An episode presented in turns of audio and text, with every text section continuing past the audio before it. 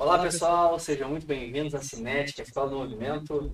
Aqui Ramiro Chauspe e hoje nós vamos abordar um tema muito especial que também vai ser o tema do nosso primeiro curso ao vivo e online. Então, eu e o Matheus aqui como sempre, trouxemos hoje dois convidados muito especiais que vão falar sobre treinamento de força, fisiologia da nutrição, nutrição esportiva. Eles que têm um currículo muito grande dentro do esporte.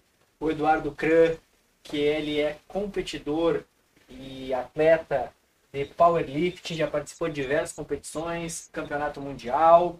E o Diego Cezimbra, que também é um atleta experiente, já participou de Mister Olímpia, de muitas outras competições do fisiculturismo e vão trazer hoje um pouco do que vai ser abordado nesse curso, vamos falar um pouco da carreira deles, de como é é, trabalhar no alto rendimento, como é passar essa informação para conseguir agregar um pouco na vida de cada um de nós. Então, pessoal, sejam muito bem-vindos. Matheus, sejam muito bem-vindos. Obrigado. Obrigado, uma boa noite. Vamos direto ao assunto, vamos deixar eles falar um pouco. O Eduardo, todo mundo já conhece da já Cinética, conhece, foi nosso primeiro entrevistado no nosso primeiro podcast. Uhum. E, por favor, pessoal, fale um pouquinho de vocês aí. Bom, como, então, como o Dudu já se adiantou, né? Já, já, já, já foi apresentado aí. Então vou me apresentar para quem não me conhece, né? Eu sou Diego Cezimbra, tenho 39 anos, eu tenho 25 anos de treino e 20 anos em competições de fisiculturismo, né? Paralelo a isso, eu cursei a faculdade de Direito com 16 anos, fui até os 19 anos. Depois disso, eu fui morar no Canadá, fiquei dois anos lá, me tornei cidadão canadense, estudei num colégio chamado Pacific Gateway International College, onde eu fiz a dupla cidadania. E logo quando eu voltei, depois do Canadá, por questões familiares e tal, uh, eu entrei na educação física, né? Estudei na PUC, na Faculdade uh, Pontífica do Rio Grande do Sul, uh, a graduação de educação física. Depois disso, eu me especializei em fisiologia humana na Sá no Rio de Janeiro. Depois disso, eu me especializei em fisiologia do exercício, também pela Sá no, no Rio de Janeiro. Depois uh, eu fiz a nutrição esportiva no IPGS, onde eu me tornei professor da, da fisiologia do sistema endócrino na pós-graduação uh, do IPGS. Né? E o, depois disso aí ainda agora me formei em, em nutrição, me graduei em, em, nutrição. Então eu tenho todas essas três graduações, essas três especializações Paralelo a isso, todos esses 20 anos de viagens pelo mundo inteiro, né, em grandes competições como Mister Olímpia, Las Vegas, Liverpool, Inglaterra, é, América do Sul, Lima, Colômbia, Guatemala, Bolívia, Peru, é, América do Sul, quase todos os países, Brasil, então, várias vezes o mesmo estado, né, 20 vezes São Paulo, 20 vezes Curitiba, uh, aqui no estado eu fui oito vezes campeão estadual, Fui duas vezes campeão brasileiro, fui campeão ibero-americano, vice-campeão sul-americano e entre outros títulos uh, dentro do fisiculturismo, né? Então eu posso dizer que dentro dessa área é, do bodybuilding, que ainda, ainda mais talvez, né, que o powerlifting, que envolva mais a, a, a, a cinética biomecânica, né, a cinesiologia, o bodybuilding ainda tem esse lado de cultuar também o trabalho dentro da fisiologia humana e do exercício, né? Que são duas fisiologias completamente diferentes. Diga-se de passagem já para quem não conhece, né? Nós associarmos, né, ou, ou escutarmos, ou ouvirmos alguém palestrando sobre a fisiologia humana é falar sobre o corpo como ele é, né? Agora, tu falar como ele responde ao exercício, ele tem uma resposta comple fisiologicamente completamente diferente. Então, aí está a chave da questão, né?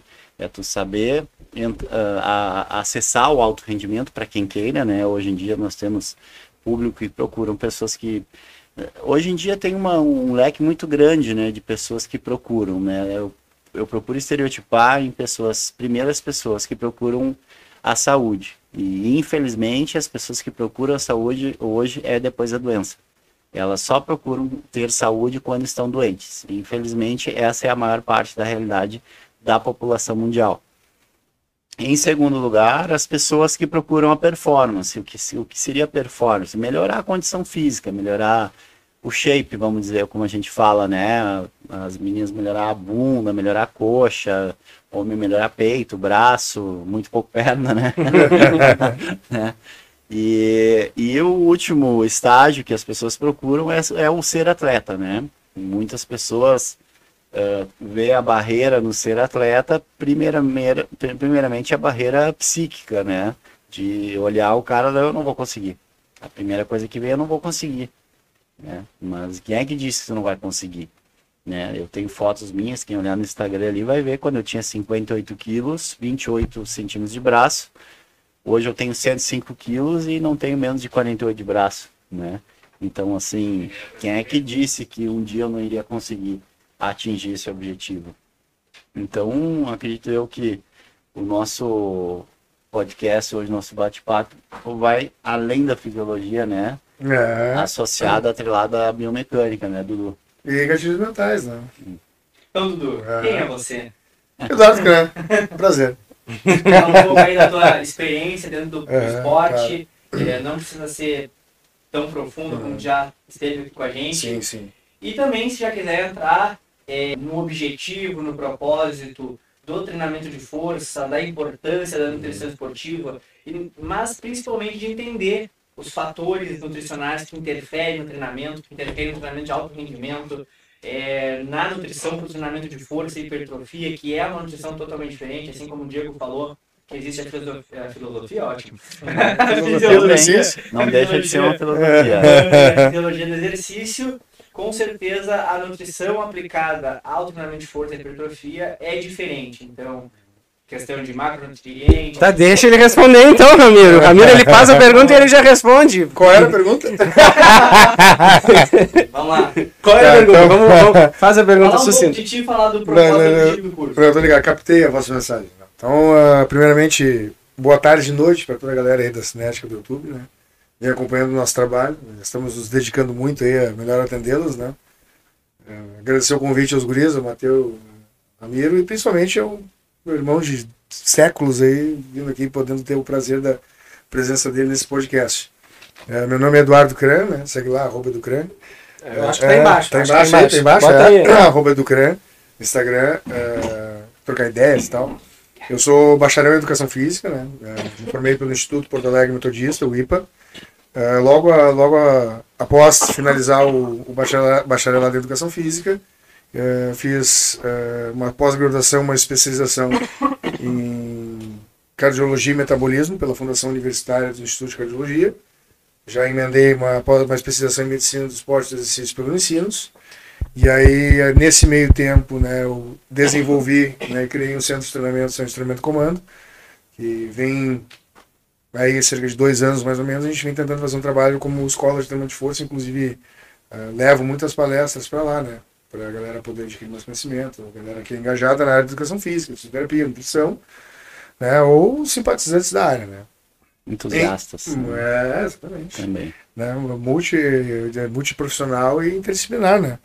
E nesse meio tempo, nós profissionais da área de saúde, a gente carece, né, de, de, de disciplinas que fomentem a, a, o empreendedorismo né, dentro das instituições de ensino superior. Então, sentindo esta lacuna, né? Muito obrigado, Cafezinho Preto. Eu fiz um MBA em gestão de pessoas, né, na Uniriter, né? Principalmente gestão e pessoas, né? E dado uh, a importância de como a gente vem levando treinamento hoje em dia, e, e acho que veio a calhar juntamente com a pandemia, estou uh, indo, indo para o quarto semestre de, de, bacharel em psicologia, né? Pelo Estácio, pelo Estácio de Sá, uh, justamente pela importância que encontro né, no trabalho de, de, de, perfil psicológico em detrimento do que vem acontecendo e das, das séries de fatores que acometem as pessoas que nos procuram, né. Então, uh, o treinamento de força, né, ah, sou atleta de powerlifting também, né, viajei Moscou, Argentina, Uruguai, vários estados do Brasil competindo, né, é, é um esporte multifederativo, né, diferentemente do, do bodybuilding, né, se fica em duas federações, eu, na realidade, uma uma empresa de shows, seria NPC, e uma federação que seria FBB, né? Exato. E no, no powerlifting não, a gente tem um, uma série de federações, né? 7, 8, 10, 15 federações aí ao longo do mundo. E algumas nem tem aqui no Brasil, inclusive. E nas que disputei, eh, ganhei brasileiro, ganhei estadual, né? ganhei sul-americano, fui fui para Moscou, o primeiro mundial em Moscou, na Rússia, no celeiro dos esportes de força do mundo. Esse tem meu casaco, é. inclusive, do Canadá. Esse meu casaco do Canadá, né? Eu olhei aquele casaco assim, né? Esse aqui vai esquentar alguém. Sim, Cheguei lá, menos 18 né? graus de cara, neve na cara. Nunca tive visto neve na vida. Parecia um índio. O que é isso? Neve? Flocos de neve. Eu nunca tinha visto, né? Na, desci no aeroporto Sheremetyevo, né, em Moscou, e bah, botei o pé pra fora, olhei aquela coisa e o casaco segurou a bronca, né? O casaco segurou a bronca, Diferente do aqui, a gente... E lá é engraçado, é, lá é, lá é engraçado que... Lá tu não passa frio na realidade, né? Tu passa frio aqui. Lá tudo é calefado. Só a rua, só falta a rua ser calefada, né? Então, qualquer lugar que tu entra, é, pode, ficar, pode ficar sem camisa. E alguns lugares do Canadá tem túneis e coisas sim, também pra tu não. O Canadá é, uma cidade que não é. passa frio nunca, né? Ela é totalmente calefada. Né? O subway, os metrôs, os catamarãs, a, a downtown, a cidade inteira, desde onde tu, tu mora, tu, tu, passa, na verdade tu não passa, tu não sente o frio, né? Mesmo um frio de 10, 15 graus. E as noites longas, né? Noites que, que começam 3, 4 da tarde e vão até 11, meio-dia. E o, resto, e o pouquinho de sol, né? É, não, não transparece o frio que tem lá. É, eu cheguei a pegar menos 25 lá e nada a mesma coisa, né? É pura, né? E aí, uh, e aí a faculdade de psicologia para associar esses fatores, né? Porque o treinamento de força em específico, independentemente do objetivo que ele tem, ele, ele gera é, mecanismos adaptativos a quem procura este objetivo específico e vai desde padrões estéticos, recuperação, prevenção, precaução, trabalho para desenvolvimento de atletas, né, e outras valências e capacidades físicas, né. Força, força física, falando em física, é massa para aceleração. Então a gente está qualquer indivíduo que, que levante essa garrafa está exercendo um trabalho de força, né. Então a força, a gente tem que desmistificar a palavra força como só alta performance. For, treinamento de força não é alta performance. É desenvolvimento de uma capacidade física, que seja também em habilidades, capacidades competências dentro da sua própria vida diária. Então, uma, uma senhora de 200 anos que tem sarcopenia, osteopenia e uma série de outras comorbidades por conta da idade, fisiologicamente, normal e natural, ela necessita de qualidade de vida.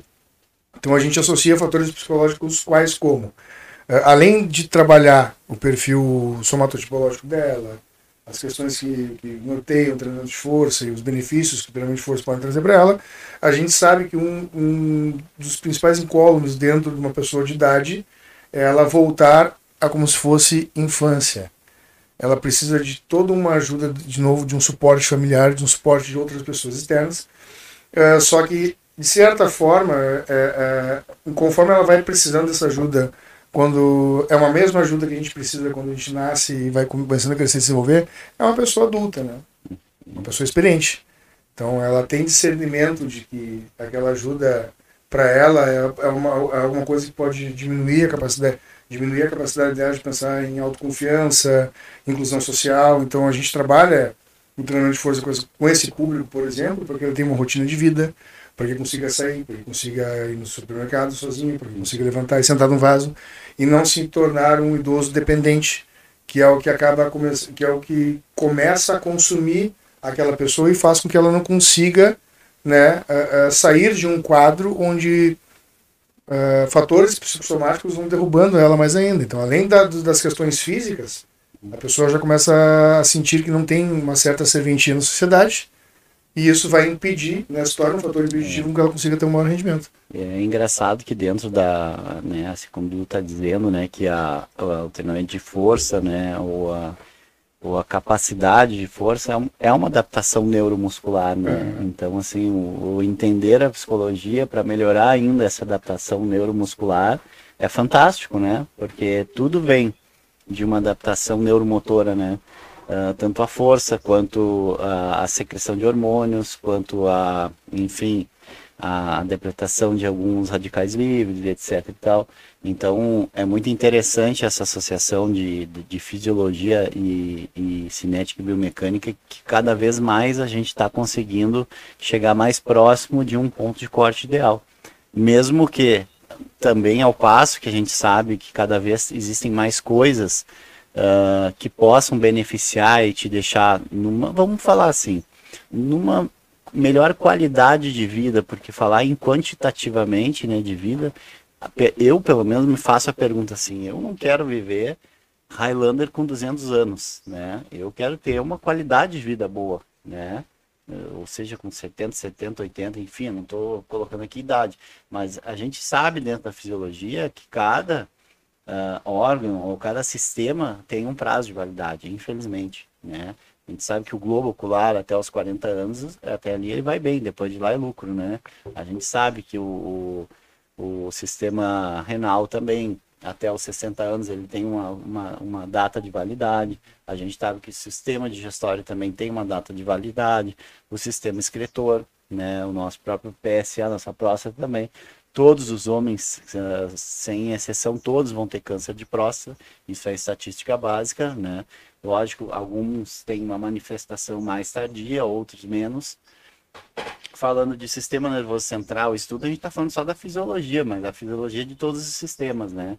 A fisiologia do sistema nervoso, por exemplo, uh, existem vários estudos, estudos recentes uh, que foram feitos pelo Colégio Americano de Medicina do Esporte, que diz que uh, todos os seres humanos, todas as pessoas, até os 80 anos, vão ter Alzheimer ou vão ajudar de alguém que tenha Alzheimer. Ou seja, isso é um desgaste natural.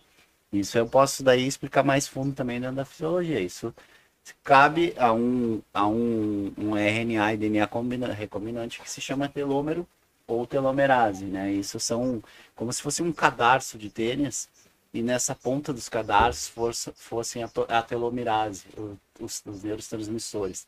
Esses neurotransmissores, ao longo dos anos, eles vão sofrendo desgaste, naturalmente, pelas conexões. Então, assim, esse desgaste vão ocorrendo e, e dando a degeneração da telomerase, que são os cordões de, de RNA e DNA recombinante. Né? Aí a gente fica pensando aí, o que fazer para melhorar? Viver uma vida boa, né? Uhum antes de tudo, para não ter que ficar reclamando lá na frente, ela, putz, mas não vivi isso, não vivi aquilo, não fiz nada. Então, essa é a melhor dica, né, antes de, de, de qualquer outra. E aí, obviamente, a gente estuda, né, alguns cheaters, alguma, algumas manhãzinhas, alguns, é, algumas vitaminas, algumas medicações, algumas coisas que vão ajudando a te dar mais longevidade dentro dessa área, falando de sistema nervoso, né, aí poderíamos aqui estar tá falando especificamente de vários sistemas, que é o que a gente também vai Sim. falar no nosso curso, né? A gente Exatamente. vai entrar. Inclusive é um dos motivos do podcast. Né? É... Não, eu ia, eu ia uh, falar uh, duas coisinhas, né? É... Uma é que a minha avó, a gente tava falando, né, da uhum. pessoa de idade, claro, a gente vai sempre pro, pro idoso, porque, como tava falando, o, uh, o idoso, e qualquer pessoa vai sofrer ao longo da vida degeneração do seu sistema. É, a gente não é robô, a gente, é, a gente vai perdendo capacidades. E aí a ideia do treinamento, não só do treinamento como esporte, mas treinamento de força para pessoa com idosa, é tentar reverter um pouquinho ou frear, a gente não consegue reverter, impactos, né? amenizar, né? É aquilo, ó, a gente sabe que isso vai acontecer. Uh, então a gente tenta fazer de tudo para que isso aconteça de maneira mais lenta ou consiga postergar o acontecimento disso, né? É o qualitativo, né? Exato. E a, a minha avó, por sinal, agora faz duas semanas, ela caiu, uma coisa super comum, infelizmente, para idoso, quebrou, quebrou a cabeça do, do fêmur. Aí, claro, é, mulher tem problema de osteoporose, tem, tem, é complexo, não é simplesmente falta de força. Sim, sim. Mas se tivesse tido uma vida um pouquinho mais ativa, se tivesse se preocupado um pouquinho mais com a questão é, do, do, físico, eu acho que hoje em dia já está mudando um pouco, as pessoas já percebem um pouco mais sim, isso. Sim. É, mas naquela época, minha avó tem 81 anos, não, nunca se parou para pensar na alimentação, qual o reflexo que uhum. teria, o fumo. Uh, então minha avó teve o primeiro infarto antes dos 40. Mas aí a gente vai vendo essas coisas, né? De o quão a gente não viveria melhor se antes de ter os problemas, se fosse, em vez de ser uh, uh, re, é, reativo, né? A gente fosse preventivo. preventivo. A gente começasse. Nessa, nessa época aí, talvez 50 anos atrás ou mais, né? Nós tivéssemos muitas, muitas informações, porém, essas informações não eram tão difundidas, ou quem difundia algum tipo de informação diferente, uh, difundia algum tipo de informação diferente era taxado como louco, né? É. Então, assim como, assim como Einstein, assim como Freud, né? Dizer que, enfim, usava cocaína para desenvolver os estudos maravilhosos dele. Até então era um medicamento, né? Depois ele acabou, né? Eu, eu assisti a série dele, achei fantástico, inclusive, né? Contando a história dele. Então, assim, eu sou um, pre, um apreciador de todas as artes e todos os artistas. Eu, eu vejo o dom deles, a excelência de fazer o melhor, né? E muitas vezes a gente sofre essa barreira, né? De estar tá querendo fazer melhor e trazer o melhor, porque as pessoas muitas vezes não querem acreditar que aquilo ali seja melhor. E, infelizmente, ainda tem esses tabus que a gente quebra, tanto no powerlifting, tanto no bodybuilding, né? E assim como a gente vem quebrando alguns aí, né, Dudu? Alguns, alguns, para, alguns paradigmas que vêm entrando assim ao meio da, da maré sem pé nem cabeça, vamos dizer cabeça. assim. Né? A gente, a não, gente... falar de treinamento de força com idoso. Tem gente que vai. Oh, assim, treinar colega, força com idoso? Colega. colega. Exa diária. Como assim? Não, o idoso ele tem que ir lá levantar 5 quilinhos em cada coisa para dizer que fez um exercício. Não. não. Olha só que engraçado até comentar sobre isso. Ontem, ontem trabalhando lá no, no CT, Uh, eu não lembro se foi um aluno ou uma aluna. Ela tinha passado uma bateria de exames porque tinha desenvolvido hipertensão. Era um aluno. E estava fazendo uso de, acho que, hidroclorotiazida e losartana. Não me lembro. Uhum, acho que. Um diurético, é. É, né? E aí, nesse meio tempo, falando, ó, eu fui no médico, né, e o médico disse assim, ó, treinamento, musculação para ti, treinamento de força, nunca, jamais, pode parar. Putz. Só, só... Começou bem só, só cardio. Aí eu olhando assim, cara, se eu, aí, aí, primeira dica que eu dei, troca de médico. É, primeira dica. Primeira dica. Eu falei, cara, na, na, na, é cardiologista? Eu falei, é cardiologista. Não é pior ainda, porque se ele entrar na cidade brasileira de, de cardiologia e olhar as normas de diretrizes de prescrição para exercício físico, vê que hoje o treinamento de força é altamente indicado. Um, aumenta a complacência do vaso. Dois, aumenta a reprodução dinâmica. Três, diminui os níveis pressóricos. Quatro, tem, uh, uh, uh, uh, diminui a resistência vascular periférica e aumenta o retorno venoso. Então, cara, treinamento de força é o mais indicado hoje em dia.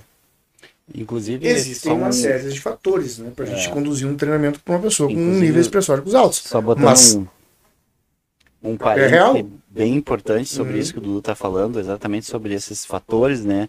Que o treinamento de força acaba gerando de benefício para um, um cardiopata, né? Até há pouco tempo atrás, o INCOR ainda dizia que o treinamento resistido, resistido até uns 10 anos atrás, era um veneno, né, para o é. cardiopata, né? É. E isso que o Colégio Americano de Medicina do Esporte já dizia lá em cima, né, antes dele, não, o treinamento de resistido é essencial, por quê? Porque tu imagina só, um cara está fazendo um treinamento resistido, ele vai fazer um RM, dois RM, qual é o tamanho da pressão que ele vai fazer por quanto tempo ele vai fazer essa pressão dentro do, do vaso sanguíneo, né?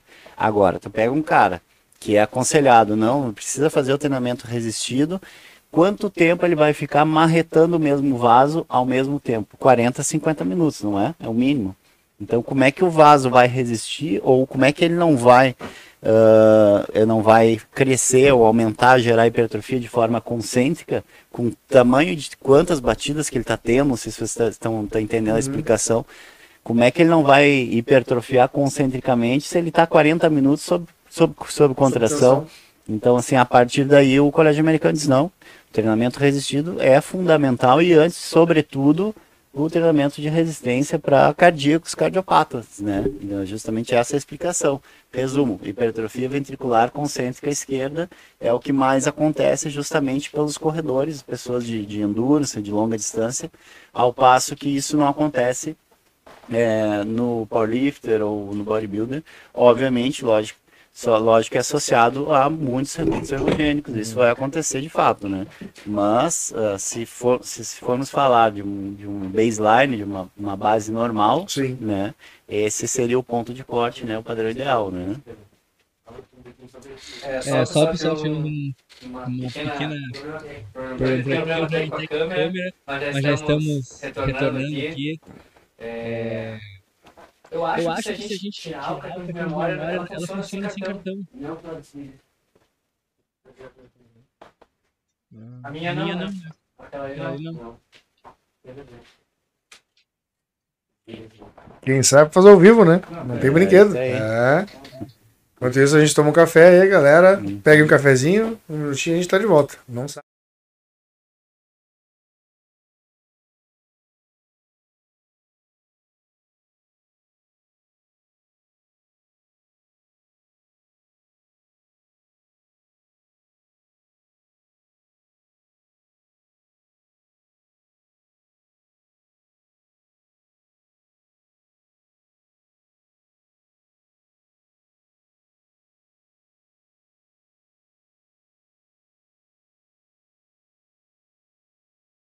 Não, não, tem que deixar uhum. ele acamado, tem que deixar. Não, é. não precisa fazer treinamento nenhum. Mas não é verdade, não quer dizer que. Claro, o bom seria se as pessoas começassem a se preocupar com isso ao longo de toda Sim, a vida, né? Cedo. Não deixasse tudo pro fim. Sim. Mas isso não quer dizer que quando tu tá lá já com 60, 70, 80 anos, tu não possa ver o que, que é melhor para ti. Claro, treinamento de força. Não vai enfiar a pessoa lá para fazer um levantamento de terra com 200 kg, é óbvio que não. Mas isso não é hum. só isso a força, né? Sim, Como você estava falando antes, a força é muito mais que isso. A força é o cara conseguir levantar do vaso.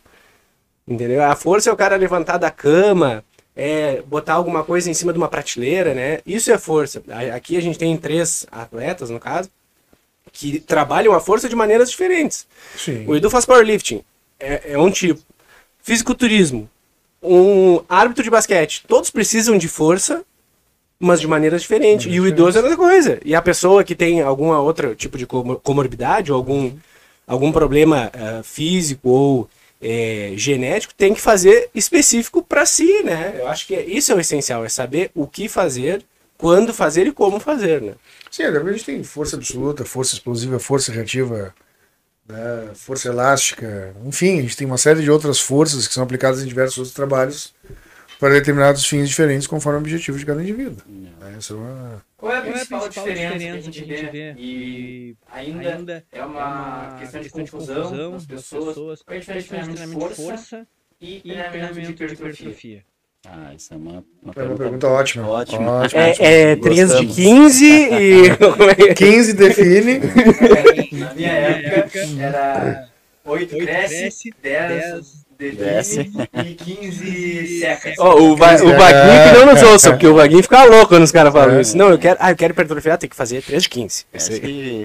10 tu cresce definido. É, eu acho que isso é um, é um paradigma que também tem que ser quebrado, né? E acho que é bem interessante, é uma pergunta bem boa da gente responder. Muito boa. A gente sabe que é, dentro da hipertrofia, né, nós temos duas vias que podem ser uh, gerar.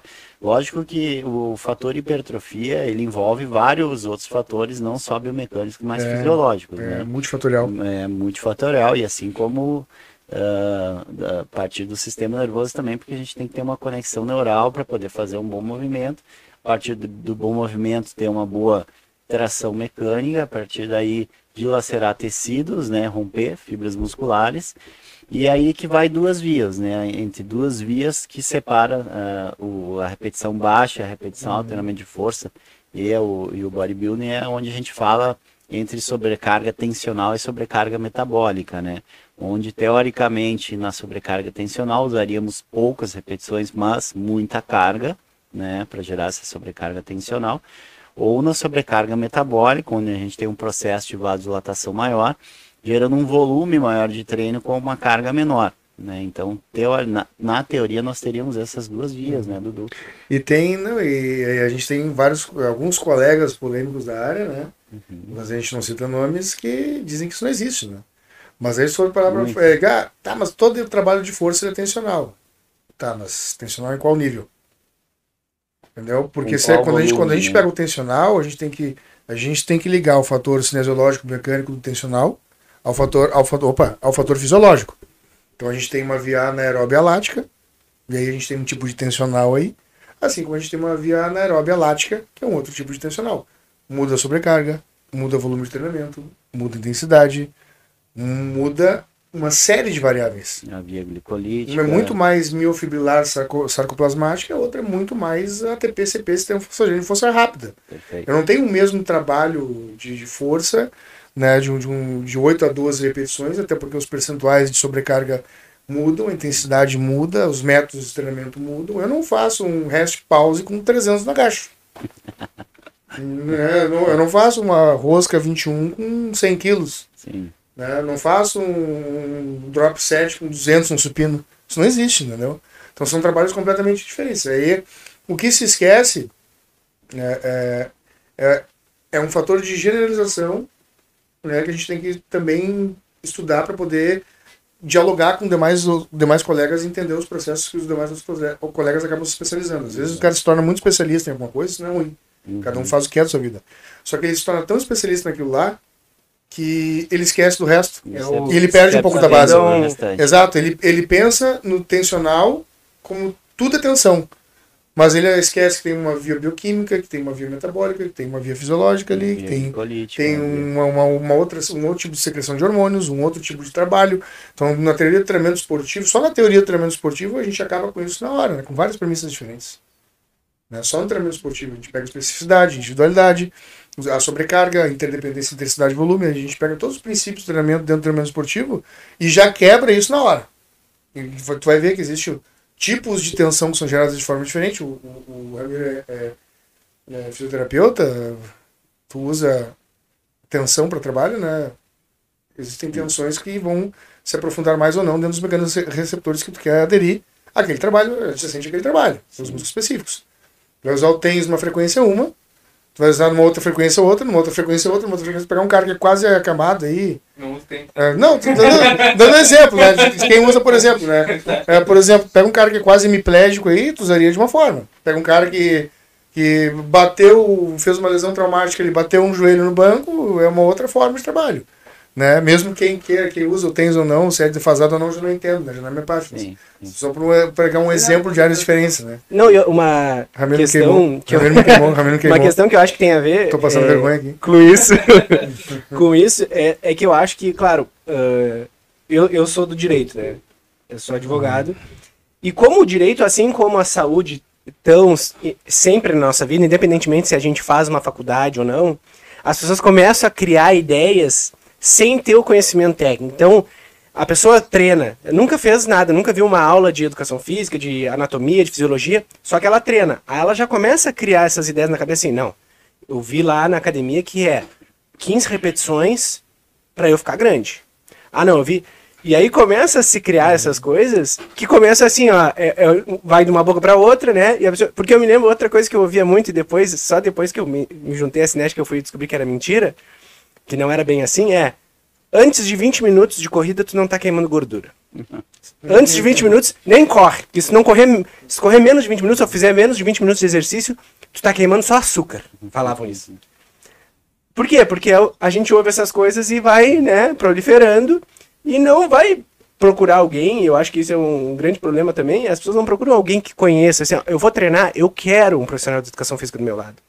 Eu não quero um cara que só vai lá e escreve no papelzinho e só faz isso, tá, tchau. Eu quero entender, né, aquilo. E aí é o que vai de encontro e é o que a gente uh, tá batalhando cada vez mais uh, em, em, fazer os cursos também, não só no online, mas no voltar a cada vez mais. Não, Presencial. É, a gente aceita que existe um novo, um novo eu, um novo... Uma nova forma de trabalho, forma né? De uma nova inserção online. de mas, educação. Mas eu acredito eu que, por exemplo, assim, como que tu vai ensinar um, eu tive isso na faculdade. Como é que tu vai ensinar né, um indivíduo a fazer um supino, por exemplo, lendo um livro, sem ele ter a prática alguma, sem ele deitar no banco do supino, pegar a porra da barra do supino, botar no peito e empurrar? Como é que ele, ele não, não tem como? É impossível. Ele diz, ó, querida, vamos, vamos aí pelo vídeo, ó, deita no banco, oi, pegou o banco, Tá, agora pega o cotovelo e isso, no, 90 graus no banco. Agora, agora empurra uma pessoa que não tenha absolutamente conhecimento nenhum, ele não vai conseguir é. fazer isso. Né? Ou ele vai conseguir, ele vai se machucar na primeira empurrada, né? Pega o Frederic Davier, Guia dos Movimentos. É, né? o francês, né? É, anatomista. Quarta, é, quarta, quinta edição. edição. E tá então... bem avançado já, tá tudo colorido lá, sabe o que vai pegar, cara. Vai. Exatamente. E, é. e aí o que a gente fala muito assim é a diferença da informação e da formação. Informação a gente tem em todo momento, a todo instante, a qualquer hora. Agora, a formação nós não temos a todo instante.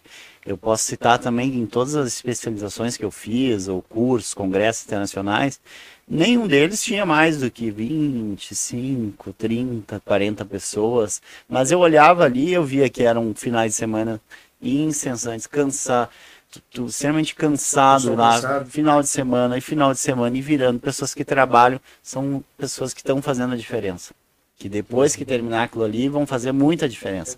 E essa é a diferença da formação da informação. É, informação qualquer um. É, eu já fiz isso, né? Vou, vou admitir. Quem nunca teve uma dorzinha, Google.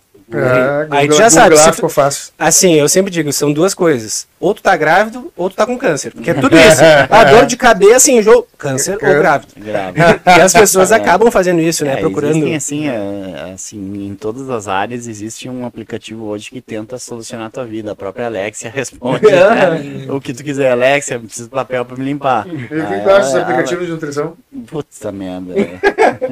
Assim. Pra ensinar a fazer cálculo. Cálculo, cálculo, cálculo calórico. Cálculo calórico. Cálculo calórico sem entender o alimento. É, exatamente. É tu ter a informação sem saber a formação.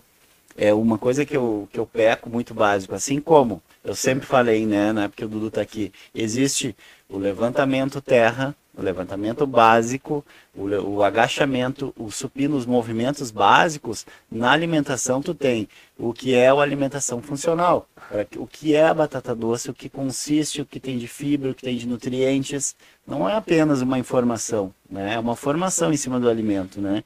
Então tu entender toda é, o mecanismo inicial da formação é fundamental para o desenvolvimento, para o desfecho melhor, né? Posso fazer uma pergunta polêmica aqui? Pode. Deve. Dentro da área da, da o Ramiro, ele me olha com uma cara e fala assim, não. Não, não, não. Não faça isso. Não, esse gordo barbudo vai fazer merda. uh, dentro da área da, da nutrição dos, eh, aplicada aos esportes, né, vem surgindo uma nova onda aí. Talvez, certamente, vocês já devam ter ouvido falar. Eu acho que eu sei que você vai falar. Né? É, é, extremamente polêmico e tem profissionais que, que tem, até tem um certo conhecimento. Pseudo-profissionais. Sim, é, pseudo-profissionais né? até tem um certo pseudo conhecimento coach, nisso, né? Pseudo-profissionais. Mas alguns deles, inclusive, não tem nem a formação, né? Não tem nem a formação em nutrição. E além Vários. de prescrever, o que é ilegal, né? Tá aí mais Exato. uma área que, como tá sempre no é, das pessoas, exatamente. é isso, exatamente. todo mundo quer dar o pitaco, o influencer quer dizer o que, que tu tem que comer ou não tem, mas aí tu vai olhar lá, ué, mas cadê? Tu, tu não tem o, o é, CRN, não né? Tem CRN. Aí é que eu vou falar. É. Essa... Tá, calma, deixa eu fazer a pergunta. Qual é a diferença do pão com mumu e da batata doce? Dá pra dizer, dá, dá pra dizer puta que o pariu. Pão com mumu é. e da batata doce. Cara, Entra treino, pré-treino, pós-treino, assim, antes de dormir, na madrugada. A primeira Pão resposta que eu vou te dar é assim, ó, se é, o, o, Mumu fosse tão bom, a fábrica da Mumu tava bilionária lá na Ipiranga até hoje, né? Hum. Eles era, era, lá, né? Então nunca mais nunca mais teve. Né? Uhum. Então, assim, o que, que as pessoas têm feito? Né? É, eu, a gente até tá dando um méritozinho, né? Para falar sobre isso, é. enquanto talvez Tinha até esquecido é, é uma, é, é uma coisa que é tão insignificante, mas é que acaba se tornando irritante, né? Porque assim as pessoas querem comparar né, as calorias que existem dentro de um mumu com suco de laranja. Né? E aí, não, mas é que é o mesmo índice glicêmico, que é uma forma gostosa de se alimentar, porque aí tu vai ter mais adesão. Na verdade, isso é a informação e é a venda de uma coisa errônea. Por quê? Vamos, vamos, eu e o Dudu discutimos vários fatores, Sim. inclusive nós vamos falar um por um no curso e vamos começar Sim. falando da fisiologia do sistema nervoso com relação ao mumu. Olha só. Qual é um dos maiores prazeres, um dos sete maiores pecados capitais? Não é a gula? Comer. Né? E aí o que que tu faz? Tu oferece para um sujeito qualquer, que é o que eles fazem, né? Um seja gordo, magro, ectomorfo, endomorfo, Exomorfo, então, seja qualquer idade, cardiopata, não cardiopata, diabético, atleta, é atleta, não atleta. atleta. Aí diz, não, mas ele tem que ter um prazer na vida. Aí tu dá esse prazer para ele todo dia na vida, né? E aí quando chega no sábado, que é o dia que ele teria uma refeição livre, um aniversário, um, um prazer maior, uhum. ele não tem. E aí o que, que ele faz? Ele começa a entrar num burnout, ele começa, pela parte do sistema nervoso central, ele começa a se decepcionar, e aí, de fato, ele começa a comer mais, ele começa a engordar sem parar até explodir. Aí isso já está falando do sistema nervoso.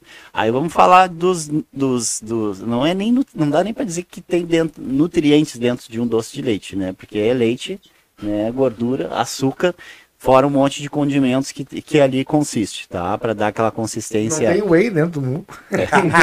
Olha, tem leite? algumas empresas ainda tentando botar. Soro do leite? É. Whey? Soro do leite é. puro. E aí por aí vai.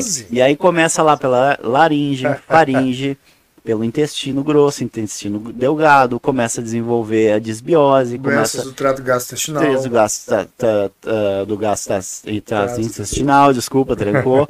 é, começa a desenvolver também disbiose, começa a desenvolver a leaky gut, que é uma inflamação no intestino, que é quase que uma, uma esteroesclerose, porém lá no intestino, ele começa a trancar o intestino, por, uh, pela quantidade de, de que se está se usando. Seria semelhante ao a síndrome do, do colo irritado? Também uma síndrome do colo irritado também. Então, todos esses sintomas, desde lá do sistema nervoso ao sistema digestório, podem ser desfecho de um uso errôneo de um, de um alimento que ele é um, é um alimento re recreativo, lúdico, né? Para usar numa festinha de aniversário. Agora, não para te usar para um atleta treino. Não, essencial né? tu disse, o que é isso. Não tá dizendo que não, não pode comer, não, Exato. nunca. Tá dizendo que se tu trata isso como um. Não é nem mais prazer, porque se tu tá comendo todo dia, é um vício.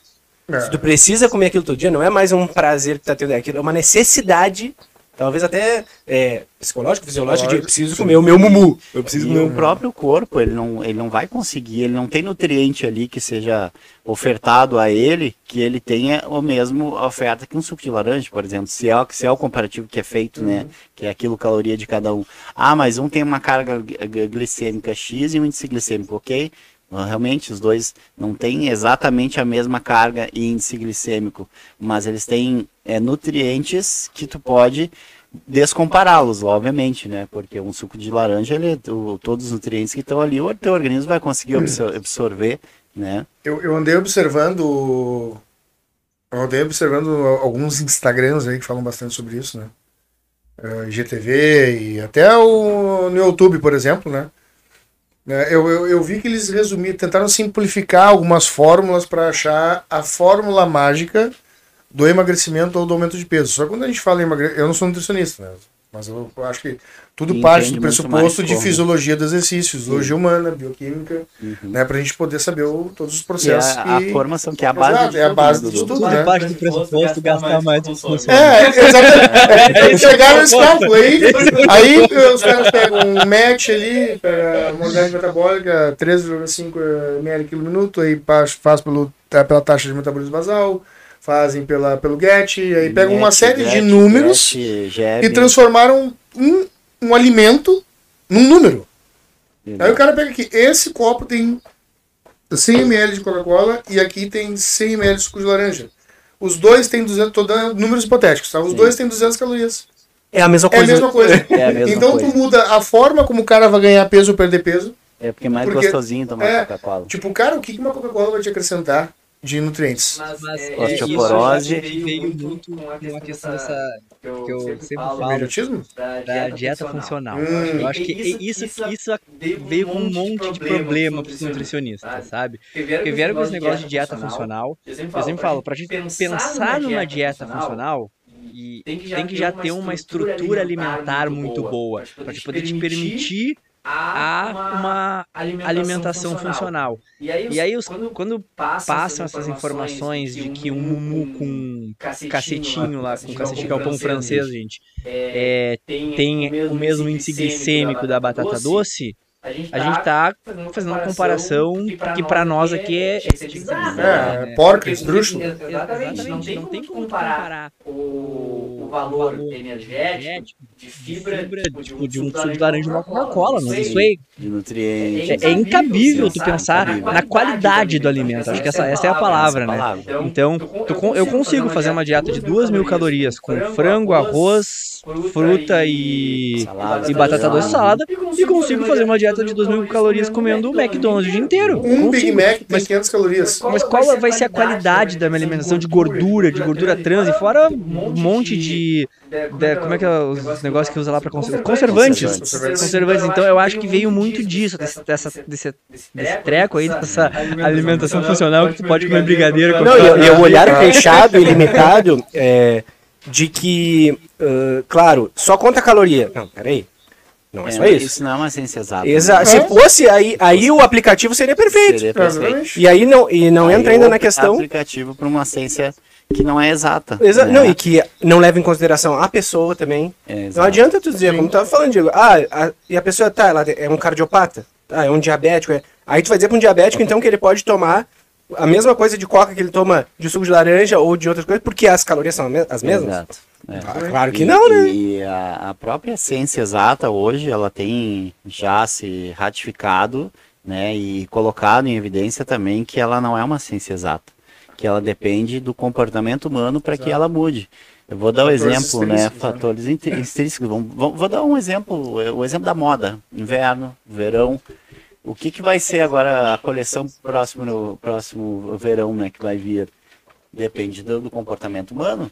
Então isso não é uma ciência exata, ou Sim. seja, então essa ciência que era estudada como exata, ela já não é mais exata. E quem dirá a nossa ciência humana?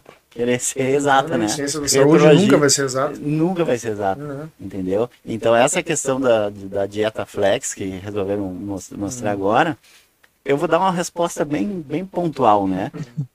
Tu, tu, sabe como é que o corpo dessa pessoa vai ficar, ele vai ficar flex também, né? Tu não vai poder exigir muito, né? Ele vai chegar lá e diz, ah, mas eu não tô como eu queria. Tu não queria uma dieta flex? Tu tá flex. tu não tá como tu queria. É, e a questão de, eu acho que tu falar de funcionalidade, tu tem que falar de funcionalidade dentro é, de uma visão individu de individualidade da pessoa. Então, assim, é claro que cada pessoa pode ter uma dieta diferenciada e deve, porque cada corpo é um corpo. Só que eles querem fazer o contrário, querem fazer uma dieta que é geral para qualquer pessoa, mas que é funcional. É, Como é que é, é funcional é, para qualquer pessoa? É, é Porque calculam. Eles, eles se baseiam no número do, do naquele é. número. Exatamente. Eles, eles tu é que vai fazer mais Exato. cardio, tu vai fazer 5 cardio por dia, tu é que vai fazer 6 não sei o quê. Não é eu que tenho que mudar a dieta para ti.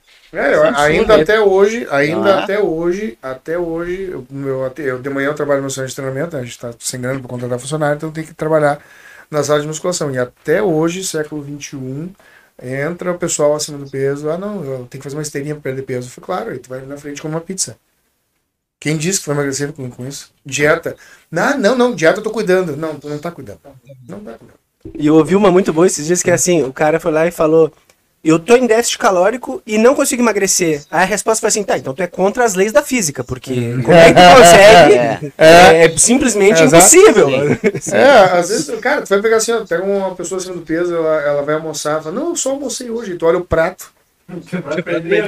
Pá, cara, pastel, salada de maionese. Yeah carne, gordura de tudo que é jeito. Cara, o famoso 4 mil calorias naquela, naquela ponta, daquele prato lá, cara, a famosa branco, massa com arroz bacon, e batata. Bah, carbonara. Sabe, porque esses tempos eu tava discutindo com o Matheus, então a gente discute muito aqui. A gente não, não tem é, a ambição de ser fisiculturista, mas a gente discute bastante coisa. E aí eu tava falando, não, meu, tem que comer arroz, frango, sei lá, não.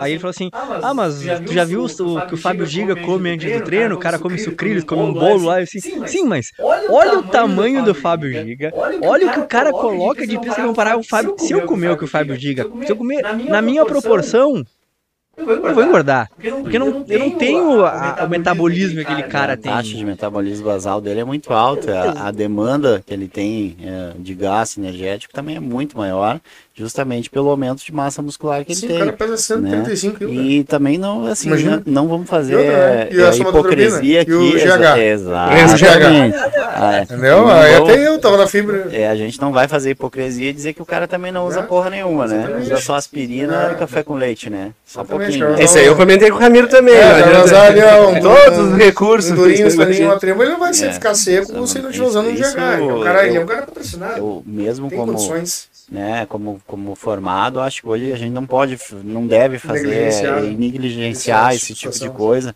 Eu sempre dou um exemplo da, da do, do diabético, né? Uh, diabetes hoje é uma das doenças de comorbidades que mais acomete o mundo inteiro, né?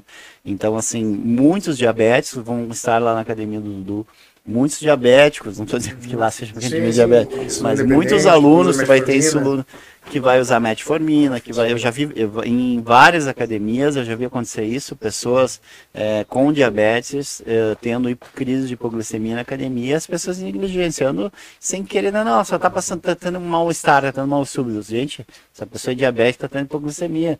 Então tu negligenciar e dizer que tu não sabe o que é, isso aí não, não é muito certo, né? Porque é uma doença ah, não é comigo. Não é comigo né?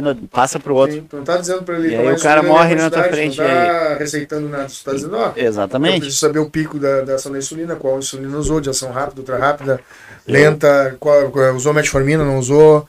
né? Quais vias e sistemas que a gente vai utilizar? O treinamento de força, é, ele, ele faz a glicogenólise direto, né, cara? Então, a gente tem glicogênio hepático muscular. A gente depleta isso, depois consome o que tem no sangue. O cara usa uma metformina. Ou tá tendo um pico de, de, de, de, insulina, cara. Tá consumindo toda a glicose circulante que esse cara tem no corpo. Exato. E o cérebro funciona à base de quê? Qual é o principal nutriente? O, o cérebro e os olhos, né? O substrato energético que trabalha com. É unicamente glicose, glicose, né? Cara? Por isso que o cara fica trêmulo, ignorante, fica com os olhos turvos, justamente por isso, né? E eu já vi mais de uma vez uh, pessoas dentro de academia tomando insulina no banheiro, sem sequer saber qual era o tipo de insulina, porque o médico tinha mandado ele tomar para ele ganhar peso. Não vou citar nome, eu acho que isso é, é muito pesado para isso, é antiético, né? Uh, antiético, mas acho que não, não cabe. Mas eu vi médicos prescrevendo insulina para os pacientes, né? Para ganhar peso. E, não são e eu vi, inclusive, eu tenho foto, tenho print da, da, da prescrição dele para ele usar ainda no shake do pós-treino da insulina. Ou seja, ele deu, pelo que eu, pelo meu conhecido, eu, eu vi, a insulina era errada, que ele estava tomando, eu não deixei ele tomar, eu disse, olha, aqui tu não toma, tu toma na tua casa, toma em qualquer outro lugar, porque aqui tu vai morrer. É. E isso que tu tá colocando aqui dentro, por exemplo, tinha uh, Nesquik, tinha banana, tinha leite em pó, tinha Nescau, tinha tudo isso, todos esses componentes numa prescrição médica. Não era nem falar para ele, né? Ah, anota aí, faz assim, ó. Tá com carimbo ainda, entendeu? Ou seja, é, uma, é, um, é um assassinato, vamos dizer assim. Diego, vou te perguntar uma coisa então, já que tu trouxe é, depois o pessoal nos xinga porque a gente sai muito do tópico, mas a conversa é tão boa que a gente quer conversar sobre tudo. Mas vou te perguntar, é, agora tu trouxe essa questão da insulina, e uhum. como o Ramiro disse, eu gosto de assistir muitos vídeos sobre fisiculturismo e uhum. tudo mais. É, e já ouvi atletas falando sobre sobre o uso da insulina no, no protocolo, digamos. Uhum. Para que, que ela é utilizada? Uhum. Isso, isso é outra pergunta que eu adoro também. É o né? hormônio mais anabólico é, gostoso. Né? Ah, mas aí é que tá. As pessoas levam a insulina para a vida toda como se tivessem que usar a insulina como sendo um hormônio mais anabólico. Porém, ele não é só um hormônio é, anabólico, ele tem uma função que ele não é um transportador, ele é só um ativador uhum. de um aminoácido chamado GLUT4 que por sua vez vai abrir as membranas celulares através da sinalização da insulina, desse hormônio, para poder aí sim carregar proteína, carboidrato, para transferir para de fora para dentro das células. Então ele na verdade ele é um potente sinalizador, um hormônio sinalizador. Ele não é um ativador. Né? O ativador é o GLUT4, esse aminoácido, esse carinha aí que vai fazer essa resposta. Mas com certeza ele é um hormônio, né, que ele tem uma capacidade muito anabólica desde que sendo utilizada de uma forma correta, né? Mas no fisiculturismo, nos últimos anos, não vem sendo utilizado muito, porque com os próprios recursos ergogênicos, estou dizendo questão de suplementação, com a, a biodisponibilidade de aminoácidos, de outros ingredientes, tem feito com que tu consiga simular o efeito insulínico uh, endógeno, né, sem ser o exógeno, sem de fora para dentro, sem gerar tantos prejuízos ou efeitos colaterais pâncreas. sem o, de, o damage, né? Sem tantas preocupações com relação a pâncreas e etc e tal. Tá? Mas realmente, é, desde a minha época de 25 anos atrás, se usou insulina, usei todos os tipos de insulina que posso imaginar, mas posso dizer que não foi ela que realmente me gerou o melhor resultado, né? Não foi o, a cereja que coroou o bolo, né? Mas é um, é um tabu ainda muito, que as pessoas ainda querem chegar na insulina, mas as pessoas não têm capacidade de utilizar. Realmente ela é perigosa, ela é perigosa, né? Se tu não souber a quantidade de UI para a quantidade de gramas de carboidrato que tem utilizado, pode entrar em hipoglicemia. Eu já vi vários atletas entrar em hipoglicemia por duas ou três vezes, atletas ainda uh, bem estruturadamente e, e, e, muito bem instruídos, assim, ter crise de hipoglicemia. Eu mesmo, próprio supermercado, né, estava usando insulina uma competição, e eu tava, eu lembro que eu estava indo lá comprar uma, um quilo de maçã, só que eu não chegava nunca na maçã, né? Meu braço, ele cada vez ele ia mais e a maçã ficava mais longe, né? E eu não entendia o que estava acontecendo, né? Eu estava tendo uma hipoglicemia, ele não estava sabendo. A sorte que, né, a minha ex-companheira estava junto comigo, que ela se deu conta, ah, mas você está suado, você está tá tendo hipoglicemia, come logo essa maçã, tomar Coca-Cola. Então eu estava tendo uma crise de hipoglicemia no supermercado. Então, e talvez, ela é severa, né? Não é, é um quadro hipoglicêmico simples, né? Ele é muito agudo. É agudo. Leva o coma em questão de minutos. Minutos. E às vezes, é, os dois atletas uh, de tamanho grande que eu vi ter, um entrou em coma, Graças a Deus. O cara do interior lá, que lembra que ele fazer um curso? Aquele nunca mais saiu, né? Mas é. lá, na verdade, foi um, um personal trainer de lá, é, não isso era atleta. É um cara que teve um problema à parte, assim, problemas pessoais, e ele, ele estudava a bioquímica, né? E ele resolveu cometer um suicídio com insulina, né? Uhum. Aí ele tomou mais de 200 suídos de insulina numa noite, escreveu uma carta lá e tá em coma até hoje, né? É. Já, já, já, é, um pouco diferente. Já é um pouco diferente a é, história. É, outra né? história. É. E entrando então, então nesse, nesse ponto, ponto, eu acho que, é, hoje, hoje é cada, é cada vez mais fácil o acesso às substâncias exógenas. Uhum. É, acho que cada, cada vez mais os atletas, têm usado. Eu, eu acredito que existe uma diferença de legislação muito grande do Brasil, é, ao ADA, Estados Unidos, para o resto do mundo.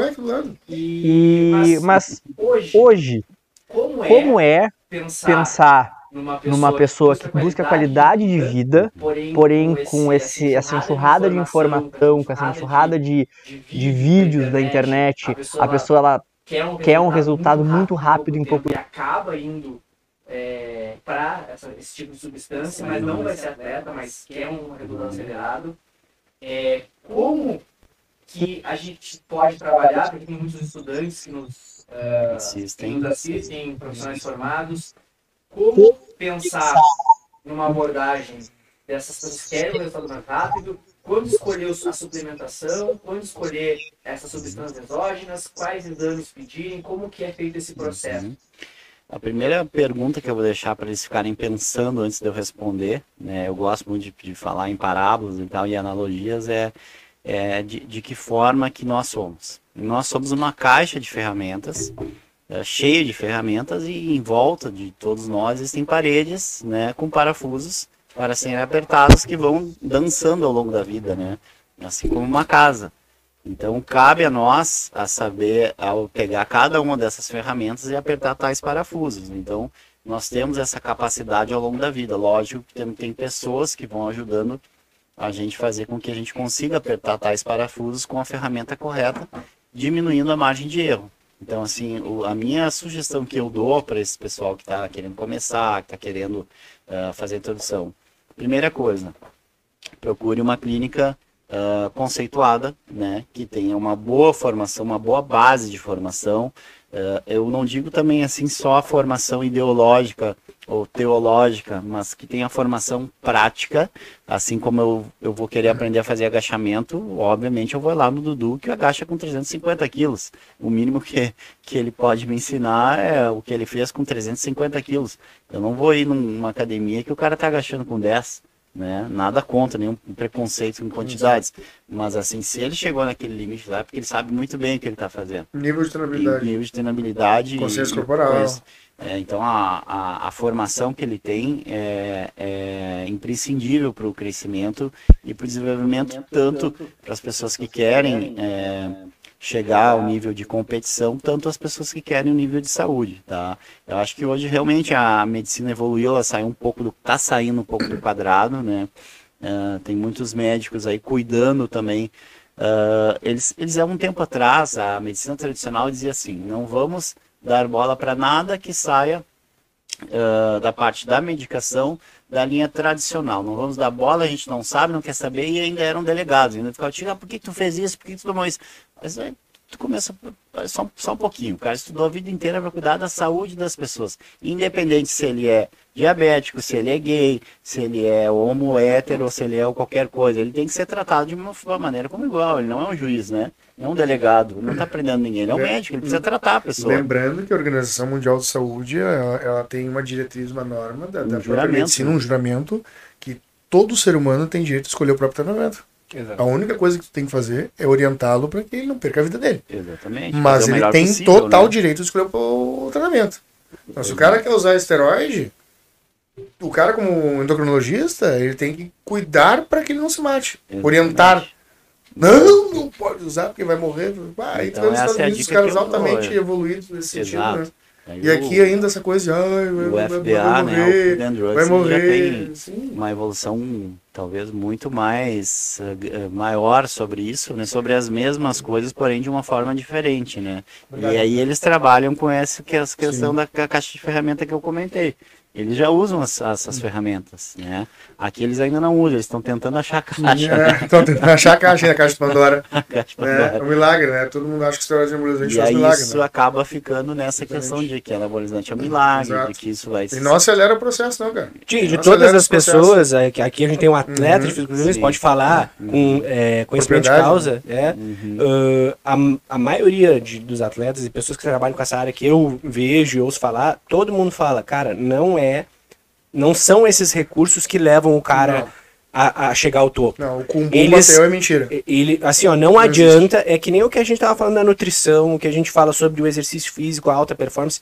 Não adianta tu tentar pegar o caminho mais curto, porque não, não é isso não que vai. leva. Entendeu? Não, não adianta vai. tu ir lá e te encher de anabolizante, uhum. esteroide, isso, aquilo, ou o que for, se tu não treinar, se não tiver uma alimentação saudável, se não e tiver. Mesmo assim, a gente ainda tem que entender que nós temos uma limitação genética Exato. utilizando ainda recursos exógenos, é. né? Ainda existe. O Dudu, a prova que viveu anos comigo, me acompanhou anos aí. Uhum. Eu posso dizer, eu tomei tudo que tu possa imaginar, das melhores quantidades, das melhores fábricas, investi tudo que eu podia, que não podia. Inclusive, os meus últimos treinadores, né, foram foi um europeu por três anos, né, o Patrick Tuor, né, um dos melhores treinadores do mundo.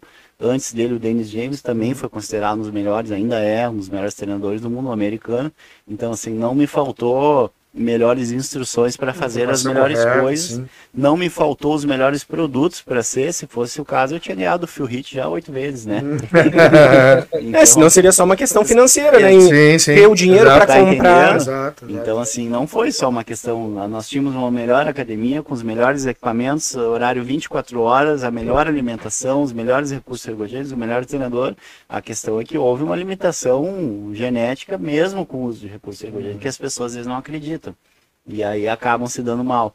Porque acham, não, não, mas vai mais um pouquinho, mas vai mais um pouquinho, mas vai mais um pouquinho. E acho que a quantidade é o que importa, né? Se eu botar mais. Hoje, como eu Quanto mais, melhor. Na clínica, né? E com a fisiologia, a fisiologia humana e do exercício, como a gente solicita marcadores, de recursos ergogênicos, eu tento, e eu acho que está sendo bem positivo, que as pessoas estão sendo bem receptivas, uhum. né, pela minha experiência, por todos esses anos envolvidos com isso, e justamente por não ser um delegado, né, de estar tá lá delegando, dizendo, não, não, tu sabe que não pode apontando fazer isso, tá dedo, tá apontando é. dedo, não, eu tô aqui para te ajudar, né, da melhor maneira possível. Óbvio, obviamente eu não vou te prescrever, mas eu vou ouvir o que tem para falar, o que tu está fazendo, e vou te dizer se está certo ou está errado. Né? E a partir dos marcadores bioquímicos a gente vai sendo cada vez mais fidedigno e assertivo na resposta. Isso a gente está falando de saúde, performance e alto rendimento também. Uhum. Né? É, gente, é, existe uma, algumas associações muito errôneas com relação aos esteroides anabolizantes. Por exemplo, uh, uh, ah, o que, que adianta? Tu toma isso aí e depois tu para e perde tudo. As pessoas, quando elas começam a utilizar o esteroide anabolizante, elas acabam mudando a rotina de vida delas. O esteroide anabolizante não é brinquedo, né? Não. Não é brinquedo. Então, quando o cara pensa em utilizar esteroide anabolizante, já começa isso. É derivado de moléculas de, de, de, de colesterol. colesterol. Né? Vem da testosterona, 17 beta, hidrox 4, androsten 3, 1. Os caras não sabem nem a forma química da testosterona e querem brincar de testosterona. É um óleozinho. Né? É um óleozinho. Ah, testa. Nebido. Tem na é. farmácia gel cola. É. Então, é. os cara, então os caras não sabem nada a respeito disso e, é, e aí eles pensam, ah, eu vou usar aqui, vou ter o meu rendimento, mas eu não posso parar nunca. Mas aí tu vê que muda todo um estilo de vida. Então a pessoa ela começa a utilizar o esteroide anabolizante, aí começa a aumentar a frequência de treino na academia, como contrata um personal, uma assessoria, assim vai evoluindo, melhor alimentação. Aí quando a pessoa desiste dessa vida, o que a, a maioria não, não consegue seguir um planejamento durante muito tempo, longevo, né? Para com isso, mas para de treinar. Para de comer. Para de comer bem. Para e aí emporcalha. E aí a culpa do esteroide anabolizante. E aí tu joga o teu metabolismo no lixo, né? Exato, exato, um exato. Aí tu cai. E aí tu bota a culpa no esteroide anabolizante. Falei, cara, tu parou de fazer tudo porque o quê? Tu queria que te mantesse? E existe que esse milagre, isso não existe, cara. Um fator muito assim, eu, eu falo muito da fisiologia do sistema nervoso, né? Logicamente, o meu pai é neurocirurgião há 51 anos, né? Ele foi um dos primeiros neurocirurgiões aqui no estado a abrir cabeça com, a, com uma reta mesmo o meu irmão é neurocirurgião também, então eu, por isso eu falo muito dessa parte da, neuro, da neurociência, da neurologia, da neurocirurgia, e com bastante veemência, né? E então, assim, os esteroides, né, e o cérebro, o sistema nervoso, ele tem muitos receptores androgênicos. Então, assim, nós temos uma barreira, uma barreira chamada barreira hematoencefálica que divide as adaptações androgênicas no cérebro que acabam uh, sendo acometidas pelo uso do esteroide. Então a gente fala, ah, gera mais irritação, mais irritação. Gera, acontece. Mas isso tudo é tratável num contexto, num conjunto como um todo. Uhum. Na maneira que o Dudu vai preparar o atleta dele, obviamente no, na, nas, nas federações do powerlifting o controle com recursos ergogênicos é muito maior é. né, uh, do que o, que o fisiculturismo. Então, uh, mas de qualquer forma a gente tem que ter um cuidado bem grande correlacionado a tudo isso, porque isso pode gerar um transtorno psíquico também. Pode, é, não é mito, isso é verdade, né? Pega, por exemplo, a acetato de trembolona. Vocês sabem qual foi o surgimento da acetato de trembolona? Aumentar os níveis de prolactina para lactantes. Yeah. É, o acetato de trembolona, alguns estudos provaram que eles aumentavam com a, a mães né, em gestação, tinham dificuldade de produção de leite, né? E sabe de onde é que surgiu? Isso aí é a trembolona. A trembolona é um, é um esteroide que, cara, a, a maioria dos usuários que utilizam, eles relatam extrema agressividade nos prazo, num prazo curto de tempo. Extrema agressividade. Isso em 1876, o acetato de trembolona ele foi desenvolvido, na verdade, essa molécula, essa substância, uhum. Para ser atirada em, em, vacas e bois no, no, é. nos campos para aumentar a prolactina. É, através, como é que era o nome? E era, era o Finaplix. Finaplix. Ele Finaplix. vinha como era um caplet, uhum. né, um cartucho, ele tu colocava esse cartucho dentro de uma, de uma pistolinha e tu pegava as vacas no campo e pá, pá dava várias, cada cartucheirinha tinha 10 miligramas nas bolinhas. E aí o que que os bodybuilders fizeram? Descobriram que aquilo tinha um poder anabólico. Exatamente. Né?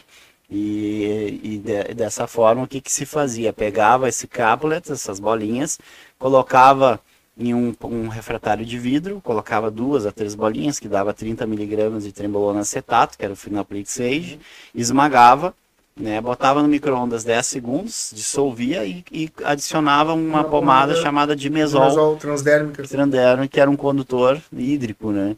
E aí misturava com ali, passava na pele e enrolava no papel filme e ali ficava uma hora, duas horas. Então nós somos nós somos da caverna mesmo, né? E, é verdade.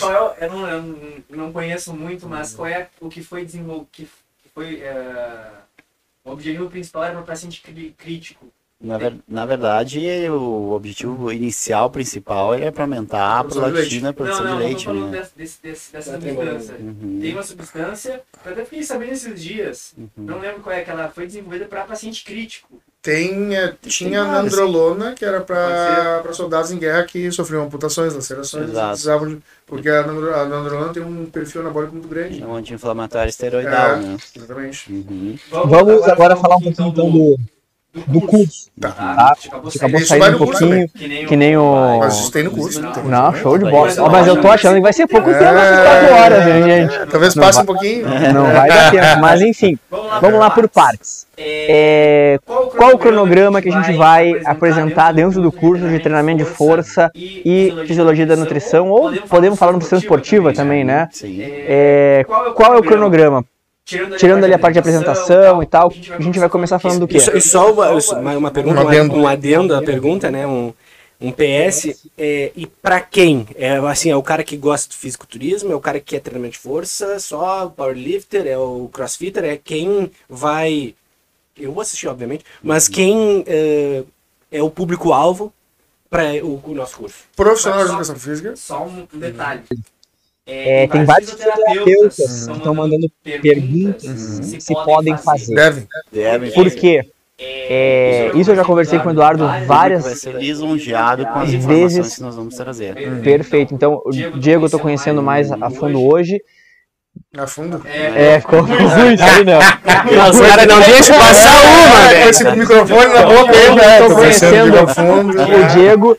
E é uma coisa que eu falo pro Eduardo. Ele é um cara que existe um, problema muito grande do fisioterapeuta, que ele deve trabalhar força, ele deve trabalhar hipertrofia, principalmente... A gente fala num, num período de pós-operatório, um período de reabilitação, naquela fase final para te entregar para o profissional de educação física, uhum. que a maioria dos fisioterapeutas trava e, e se depara com uma simetria uhum. e acaba, tá, toma, te vira, agora é contigo, Exato. porque não sabe trabalhar força, Exato. não sabe o que é força, não sabe quantas repetições fazer, não sabe nem o que é um RM, Exato. não sabe nem o que é RM. Excêntrica, concêntrica. Exatamente. E se tu falar em hipertrofia, aí tu bateu lá o tico-teco e acabou. Uhum. Então, é para fisioterapeuta também? Também, também. É, a, os níveis de aplicabilidade dentro do treinamento esportivo podem ser passados para a galera da física. Né? E aqui tem um cerne da questão que é muito importante, isso aí, como a, o Ramiro havia falado, né? Uh, eu introduzi nele essa questão né, do treinamento de força né, para fisioterapia. Uh, então a galera da Físio, né, principalmente os que estão assistindo aqui, uh, lá no meu centro de treinamento, por exemplo, a gente trabalha de forma muito ética e a gente sabe da importância do trabalho interdisciplinar e multiprofissional. E eu sou um cara extremamente caxias, né? Tu discute com um profissional de educação física e com um fisioterapeuta e um profissional de educação física diz que é a mesma coisa que fisioterapia, e um fisioterapeuta diz que é a mesma coisa que um profissional de educação física, as, as áreas se correlacionam tudo a mesma coisa, uhum. eu, já nem, eu já nem continuo conversando, Exato. sai fora. É, a ignorância já, é. já é absurda, né? o subterfúgio da realidade. Então, na minha academia, por exemplo, meu centro de treinamento, a gente tem fisioterapeuta lá, uh, os caras eles estão. Olha só o que é ignorância. Os caras estão. Os caras eles são totalmente uh, liberados para atuar na sala de musculação. Eles pegam o paciente deles, tem que trabalhar uma descompensação biomecânica, um, um perímetro muscular é, hipodesenvolvido por conta dessas descompensações ou desvios posturais, por outras descompensações biomecânicas que levaram aquele indivíduo a, a, um, a um tratamento mais conservador junto com o fisioterapeuta. Ele pode usar a sala de musculação tranquilamente. Aí, ele, a, a, personagens, evidentemente não vou dizer o nome, né? Eles olham o fisioterapeuta atuando ali numa cadeira extensora, por exemplo, e já chegam para mim, oh, meu, que lá não é exercício legal da, da função, tem que avisar o CREF, tem que avisar o CREF. Falou, cara, o cara é fisioterapeuta, ele tá atuando ali. Não, mas tá passando, quem disse que o extensor de joelhos é, não pode ser usado como fisioterapeuta? Exato. Quem te disse isso aí? Ah, mas quem te disse isso aí, cara? A intervenção é completamente diferente. Ah, não, não, sai. E eu, eu, sou meio grosso, né? Vai, vai, vai, desce lá, vai, vai pegar um café e cai fora. Nem saco. Então são coisas completamente diferentes. Então, a gente tem que entender que cada área é uma área, e nenhuma área está está se intrometendo na outra. Eles têm todos os mecanismos para trabalhar determinado indivíduo. Até, até acho muito importante que seja, é, essas formas de trabalho sejam fomentadas para os profissionais de fisioterapia, porque eu prefiro que o cara chegue para mim completamente reabilitado, para que eu possa inseri-lo no campo desportivo de novo e botar o meu trabalho ali em xeque para que ele possa se desenvolver. Inclusive conversar com o fisioterapeuta, uh, pegar os diagnósticos de imagem daquela lesão, as, as as, as próprias, os próprios exames de imagem de, de, forma específica, o trabalho que foi feito, né? E agora como chegou para mim e como que eu vou proceder. Porque o que importa, na realidade, é a pessoa que está recebendo aquele serviço. Sim. Não sou eu o fisioterapeuta, não é a gente que importa. O que importa é o indivíduo. É quem está recebendo o serviço. Não tem que ter vaidade. Ah, um é mais importante. Não, ninguém é mais importante. Quem é importante é a pessoa. É o cliente, o paciente, o atleta. Ele que é, ou ela que é importante. Não nós. A gente somos, nós somos nós somos agentes facilitadores, agentes facilitadores naquela recuperação. Mas o importante é a pessoa que está sendo atendida. É a vida ali, que está ali. É aquele movimento, aquele padrão. Né? E isso se esquece muito.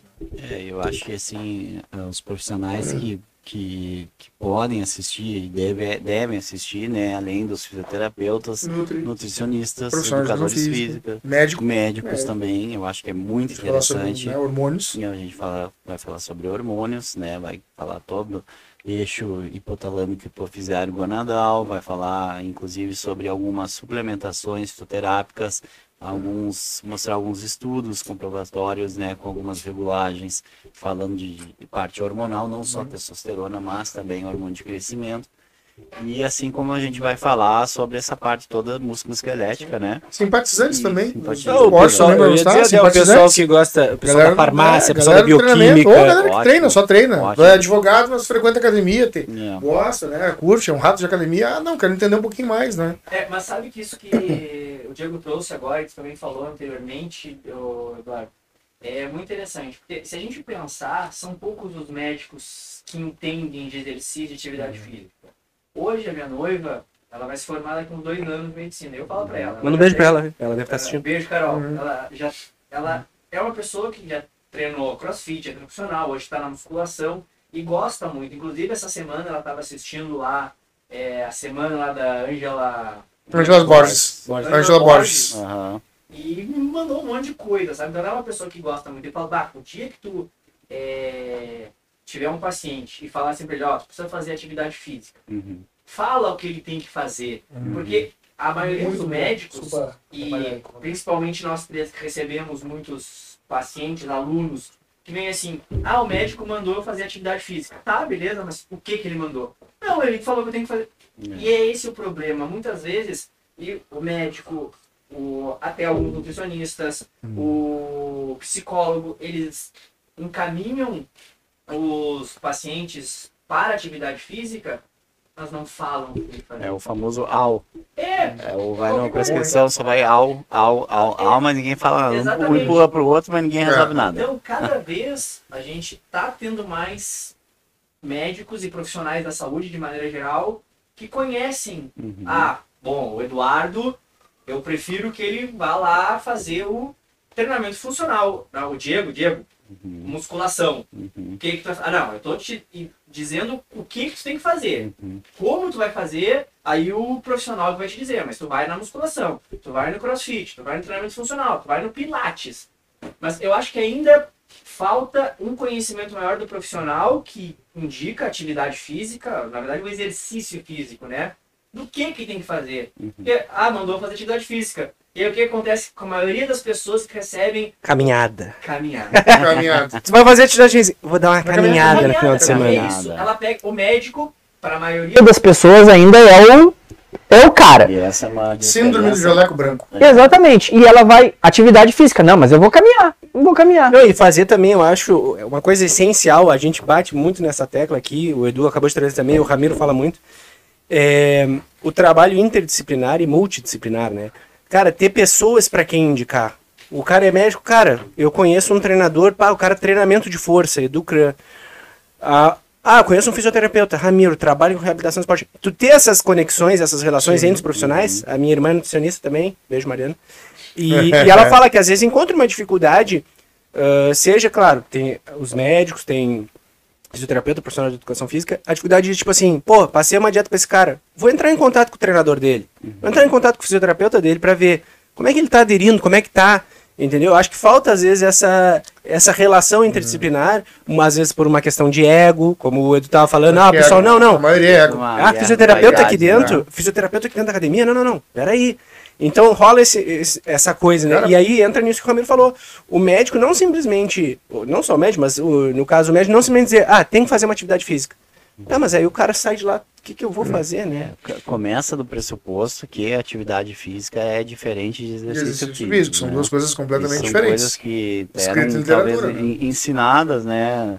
Talvez, vamos lá, na medicina e em outras áreas da saúde, mas obviamente na, na, educação física já se sabia que existia uma diferença entre atividade física e exercício físico, né? Atividade física é tudo aquilo que a gente faz ao longo do dia, a gente se mexe, movimenta, escova os dentes. E gera um gasto calórico. E gera um gasto calórico. Um ao passo que o exercício físico a gente tem uma demanda né, mecânica, programada, programada estruturada. estruturada muito maior em cima do indivíduo. Então, Objetivos então, e metas. Né? diferentes. Então, uh, receber é, uma, uma prescrição, dizer que ele tem que fazer um, um ou exercício ou atividade física é uma coisa como se não tivesse o que Cara, sabendo o que está falando, né? Até a caminhada. Tem gente que não sabe executar a mecânica da marcha. E aí desenvolve uma fascite plantar.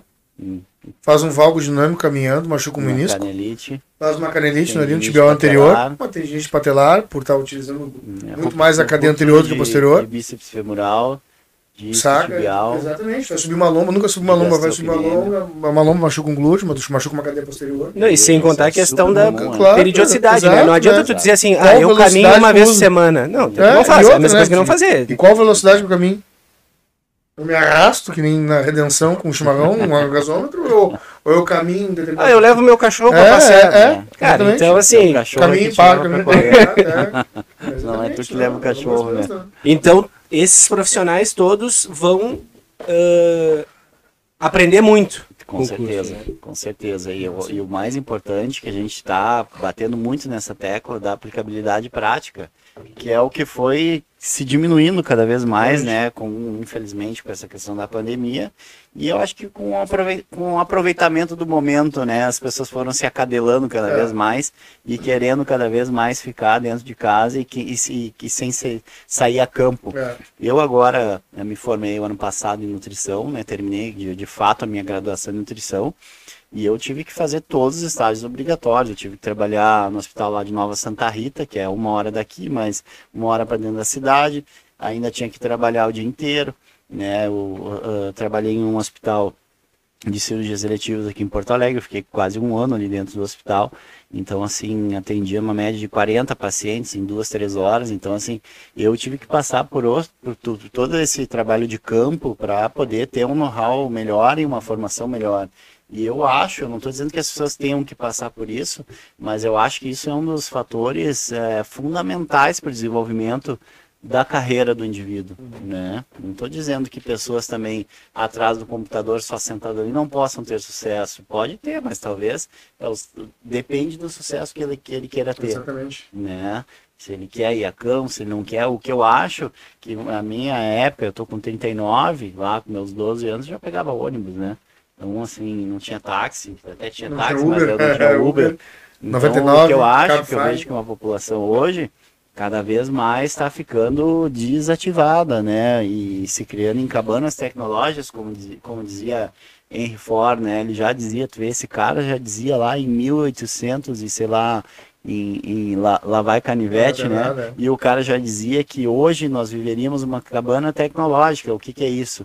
As casas, antigamente, elas eram todas abertas, morava cachorro, papagaio, gato, periquito, cavalo, todo no, no mesmo ambiente.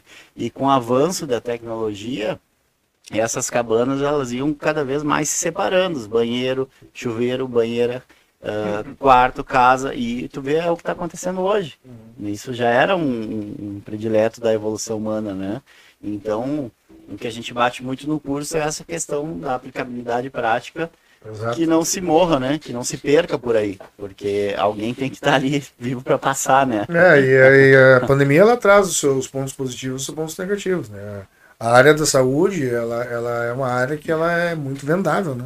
Excelente. Muito e vendável. E nessa questão, com certeza, aqui ansioso para fazer curso prático, porque não adianta, o que o pessoal precisa é prática, é ver, uhum. entender. E no, no, nesse curso vai ter prática? Vai ter prática de movimentos? Quais os movimentos que vocês pretendem apresentar? Quais os exercícios ou que vão ser apresentados? Quais a, os métodos? Então a gente está falando de treinamento de força e hipertrofia. Vai ter rest pause, vai ter biset, drop set. De... O que, que vai ter de exercício para o pessoal ver e quais os métodos vão ser apresentados lá para o pessoal ver? Na verdade, esse curso ele vai ser um curso ele bem uh, dialogado, uhum. né? Nós vamos trabalhar bastante com perguntas e respostas, uma expressão diferente. Inclusive eu, o Dudu, no último domingo, passamos um domingo inteiro fazendo todo o curso, né? Planejando já, uh, treinando, né? Sobre o curso e discutindo o que a gente vai apresentar. Nós vamos apresentar uh, de uma forma em conjunto. É um modelo diferente. diferente mas é. ele é totalmente interligado. Né? E isso que é muito legal. As pessoas vão, é, é, vão em entrelinhas de biomecânica e fisiologia ao todo o tempo, uh, biofísica, bioquímica e entre outros assuntos.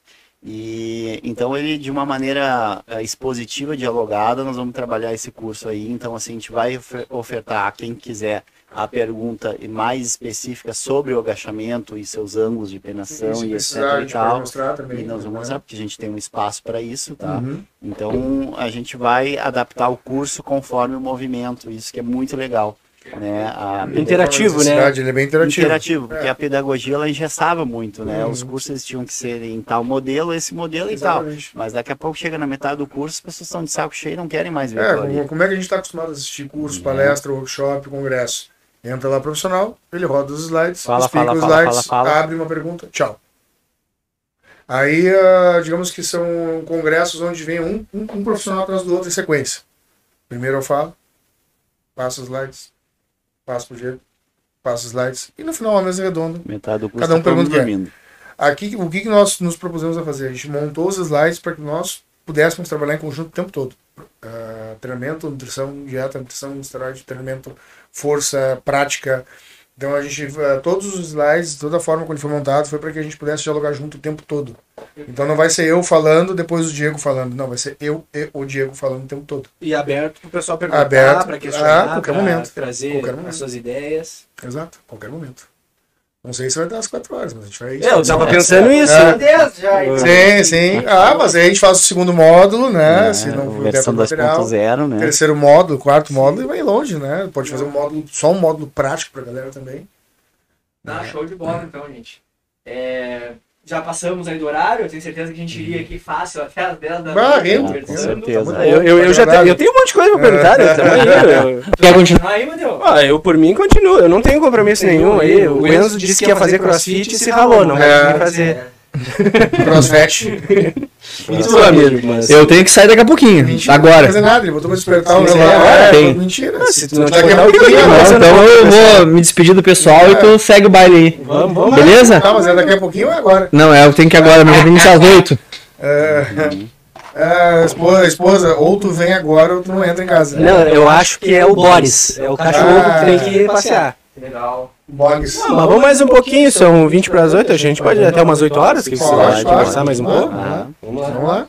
Ah, bom, então a gente falou né, do curso, tem o pessoal, tem o, o pessoal que vai assistir ao vivo, mas também tem o pessoal que vai assistir online, né? O pessoal online vai poder fazer perguntas. Pode, também. pode. Só tem que ver com vocês ali como é que vai funcionar essa Ah, mas isso eu, eu resolvi. É, o Enzo, vocês podem selecionar as perguntas ali e a gente pode ir, né? é. Isso. A galera Eu tiver é interesse em saber. Inclusive, inclusive nossos, nossas redes sociais elas estão completamente abertas pra galera poder perguntar o que quiser, né? Ah, o Enzo bota aí É, sempre os é, Instagram, exato. Ficar alguma coisa, ficar alguma coisa, alguma lacuna, a gente é totalmente acessível. É. Sem Né? censuras, né? Exatamente. Podem perguntar, a gente conversa, manda um áudio, responde. Às vezes demora um pouquinho para responder, mas a gente responde. A gente, nós não somos ah, seres de outro mundo nem unanimidades, né? A É, gente a somos é- pessoas normais, profissionais. Né? A gente não tem por que não responder, né? A gente não tem esse A pretexto de não ideia realmente é, é quebrar os paradigmas, né? Disso, da- das questões que vêm surgindo aí nos dias de hoje. E cada vez mais com essa introversão de pandemia e poder desmistificar que não ficou muito claro ainda, né? Uhum. Então, assim, acreditamos eu e o Dudu, né? Tantos anos de estudo.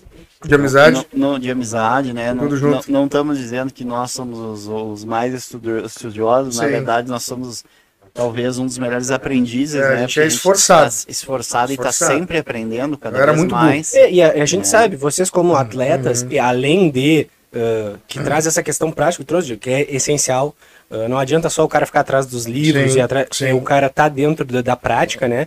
Uh, a gente sabe que essa área, tanto do esporte quanto da saúde no geral, ela muda todo dia, basicamente.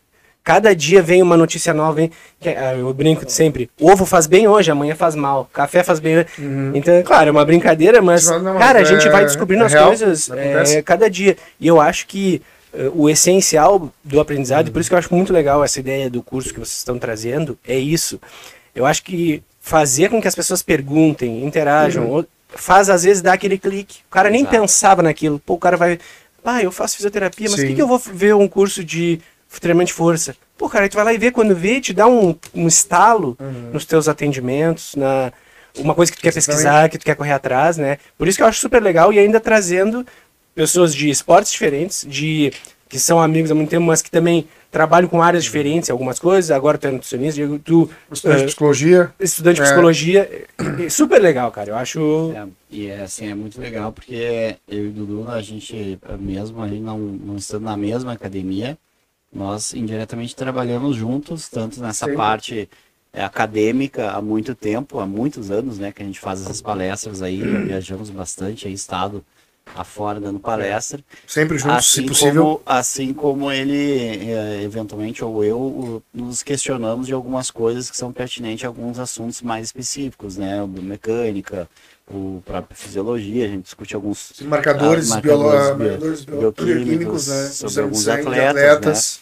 até A gente vai falar sobre isso também. para que a gente vai pegar, vai tenha botar um estudo de caso, hein? O é, cara entrando em overuse, quase overtraining, a gente vai pegar o exame de sangue dele e vai explicar como a gente, como a gente elaborou um modelo de treinamento para que ele pudesse refazer o exame de sangue e atenuar esses marcadores, é. porque ele tem que competir. Não, e comple... aí o pessoal me pergunta é. muito, ah, tá, mas é a prática. Cara, isso é prática. Isso é. Prática não é só o cara Exato. ir lá e fazer um Exato. agachamento na frente de todo mundo. Exato. É mostrar isso, mar... mostrar é. marcadores bioquímicos para. Ó, vou falar para vocês, ó.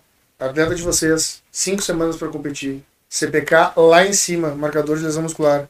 Completamente foi, uh, uh, uh, inflamado. Uhum. Cortisol lá em cima. Pool, pool catabólico total. E agora, o que tu faz? E ele, e ele é bodybuilder.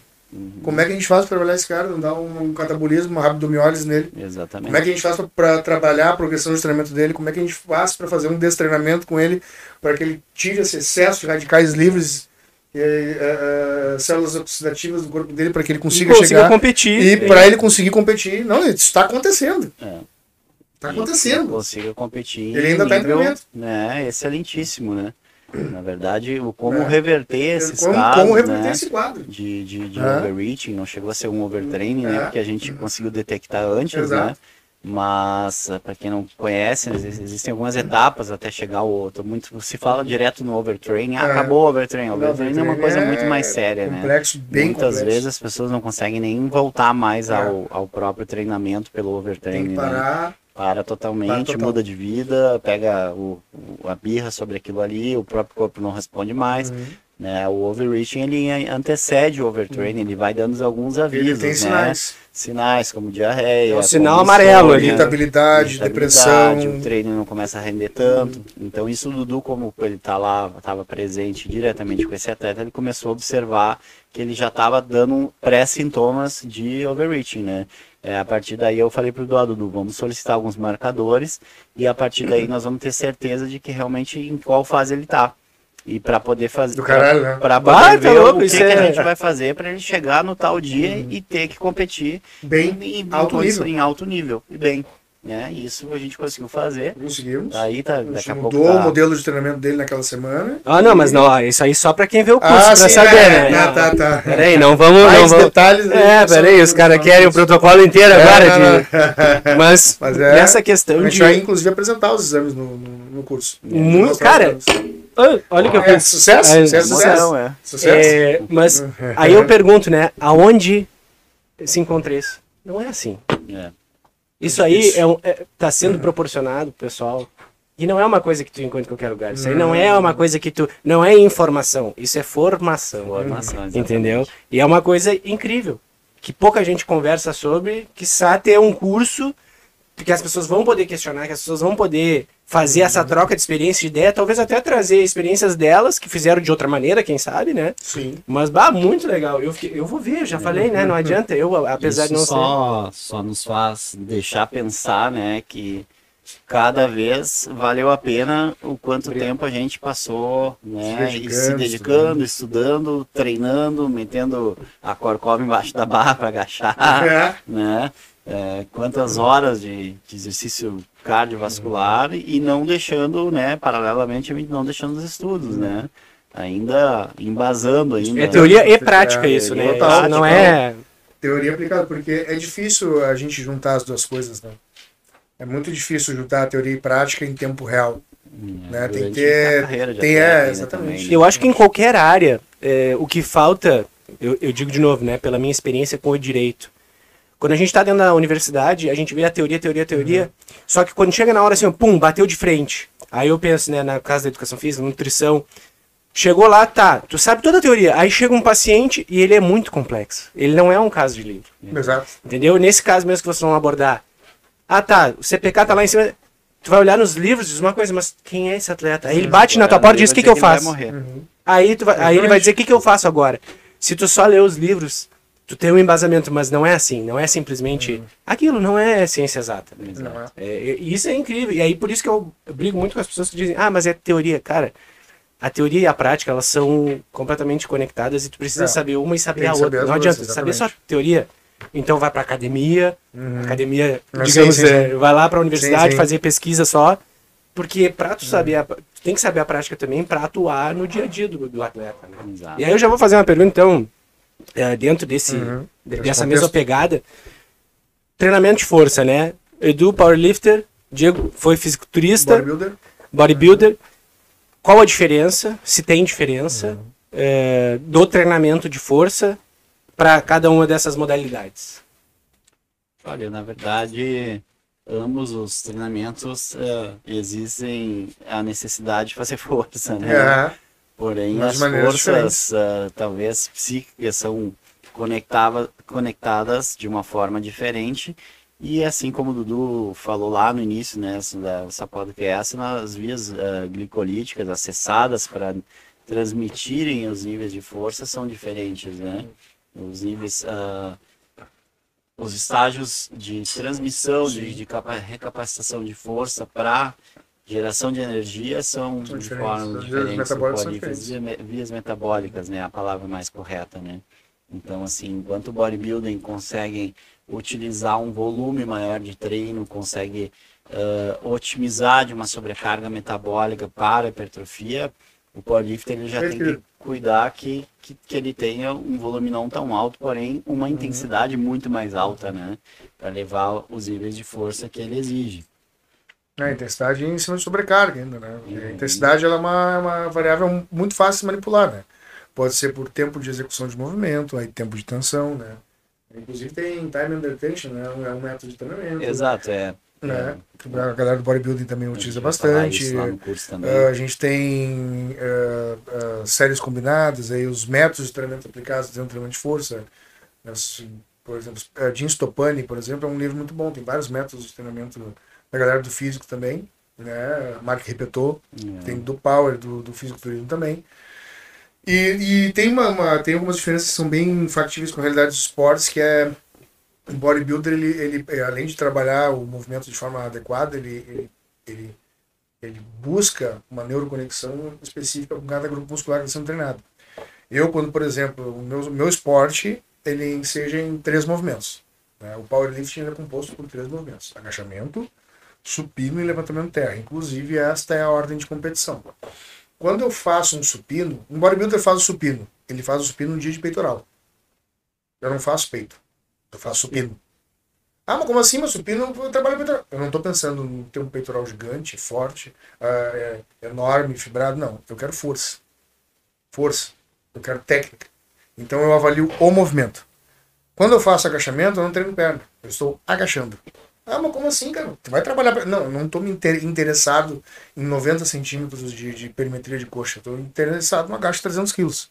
E a gente sabe que perímetro não significa força. Né? A, a, qualidade do recrutamento de unidades motoras enseja na força. Capacidade técnica. Adaptação neuromuscular. Adaptação Exato, neuromuscular, exatamente. Repetir, né? repetir, exatamente, repetir exatamente. Então, pode pegar um cara com 60 de coxa, que é. agacha com 300, um cara de 90 de coxa, que agacha assim, com 300. A gente pega lá os chinesinhos das Olimpíadas, pesando 60 quilos, Exato. fazendo, fazendo os clean and jerk, os net, é, arranca imenso quilos, né? É, agachando não significa com, que ele né? seja muito forte, que ele, que ele, que ele tenha muita massa muscular, Exatamente. que ele seja um cara muito claro, forte. A, né? a massa muscular tem a sua importância na proteção de arcabouço ósseo, tendões, ligamentos, articulações, ela tem o seu papel importante dentro da área de treinamento de força, mas é, quando a gente fala no powerlifting, a gente fala do movimento. O movimento e a gente trabalha outros acessórios para que aquele movimento fique cada vez melhor e mais forte. Então eu não faço um tríceps testa para ter um tríceps maior. Eu faço um tríceps testa ou supinado para ter um supino mais forte, porque eu preciso estender o cotovelo. Eu faço um overhead press para ter um ombro forte para poder fazer um supino mais pesado. Eu faço uma paralela para ter um tríceps, ombro, peito mais forte, porque eu preciso de um supino mais pesado. Eu faço um agachamento búlgaro, porque eu preciso. Uh, o, o, o, agachamento búlgaro ele trabalha muito o core e coordenação e equilíbrio. Me ajuda no saque de barra, em posicionamento de pés, estabilidade neuromotora para fazer o movimento. Então, eu faço com elevação de quadril. O Lute é um extensor de coxa absurdo. Então, se eu, se eu tô na fase excêntrica do movimento, eu uso ele como estabilizador, eu preciso da ação concêntrica dele, e ele vai ser um, um ativador concêntrico de movimento, eu preciso de glúteo forte. Não estou fazendo uma elevação de quadril para ficar com o bumbum na nuca Graciano Barbosa. Tô fazendo, eu preciso de uma elevação de quadril para ter um agachamento forte. Saca? Então, e o levantamento terra? Eu faço uma ponta de barra porque eu preciso de um dorsal forte para aguentar. Um quadril lombar forte para aguentar. Eu faço variações, bom dia, good morning, para ter um quadril lombar forte, porque é um extensor de coluna. Levantamento terra se baseia muito em extensão de coluna também. Movimento de flex, extensão de coluna. Então, tudo é direcionado para que o movimento fique mais forte, melhor, mais técnico. O bodybuilder, ele precisa trabalhar cada grupo muscular dentro de cada exercício, cada sessão de treinamento. Ele, ele precisa de uma consciência corporal absurda para sentir aquele grupo muscular específico trabalhando naquele momento, naquele movimento. É, isso é uma coisa que eu ia trazer até, que é interessante, né? Muita gente que vai fazer um treinamento, seja de força ou seja para hipertrofia ou qualquer coisa, acaba indo na rotina. Vai lá, ah, tá, levantei meu peso. E não tem essa consciência corporal e neuromuscular de, ó, eu tô trabalhando esse músculo e eu tenho que trabalhar, eu tenho que prestar atenção no que eu tô fazendo. Sim. A gente vê muita gente só malhando assim, malhando, que a gente fala, né? Treinando, e não. E aí, como eu assisto bastante vídeo de, hoje em dia, de power, de levanta, uh, levantamento de peso olímpico e fisiculturismo, tu vê os caras treinando com uma concentração. Até o Enzo, meu irmão, me falou, né, que tava vendo também os vídeos. E aí o cara disse: Ah, o pré-treino. Eu, cara, pré-treino não é pra tu ficar loucão, né? Pré-treino é pra tu ficar concentrado, é pra tu ter a força, é pra tu ter a, a, a, além da força, uhum. ter o estímulo para fazer o treinamento. Não é para tu chegar lá, jogar o peso para cima. Não, uhum. é para quando tu tá fazendo aquele exercício, tu tá concentrado naquele grupo muscular e percebendo, ó, tô fazendo, tô sentindo a contração muscular. Uhum. E eu acho que falta isso ainda pro pessoal que vai na academia Bastante. três vezes por semana. É um tema que a gente vai falar, inclusive, com relação aos pré-treinos, né? Vai falar sobre pré-treino também. Pré-treino. Vai. Se tornou uma febre em certo momento, né? A utilização dos pré-treinos mas as pessoas não, sabiam, não sabiam como uhum. utilizar e que forma utilizar. Usar um pré-treino um dia que estiver cansado, um dia que tu não tiver com uma disposição tão boa e tu tem é. que ter um rendimento maior, né? Mas fora isso, tu vai ter só uma hiperestimulação e tu vai acabar rompendo. Eu mesmo rompi o peito usando pré-treino, né? Por quê? Porque eu podia mandar energia uh, hipotalâmica muito maior do que meu músculo poderia suportar. Uhum. E isso acaba acontecendo.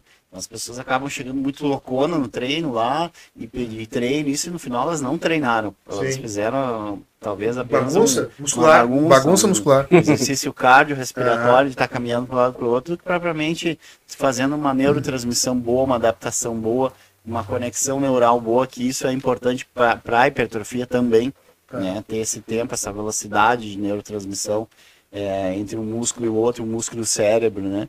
Então, os pré-treinos, eles acabam, é, além disso, degenerando, né? Uh, bainha de mielina, entre outros neurotransmissores, N-acetilcolinesterase, entre outros neurotransmissores importantíssimos nessa parte da conexão neural para melhorar a qualidade do músculo também, né? É, a, a, gente tem que lembrar, né? A gente tem um sistema nervoso central e a gente tem um sistema nervoso autônomo simpático e parasimpático.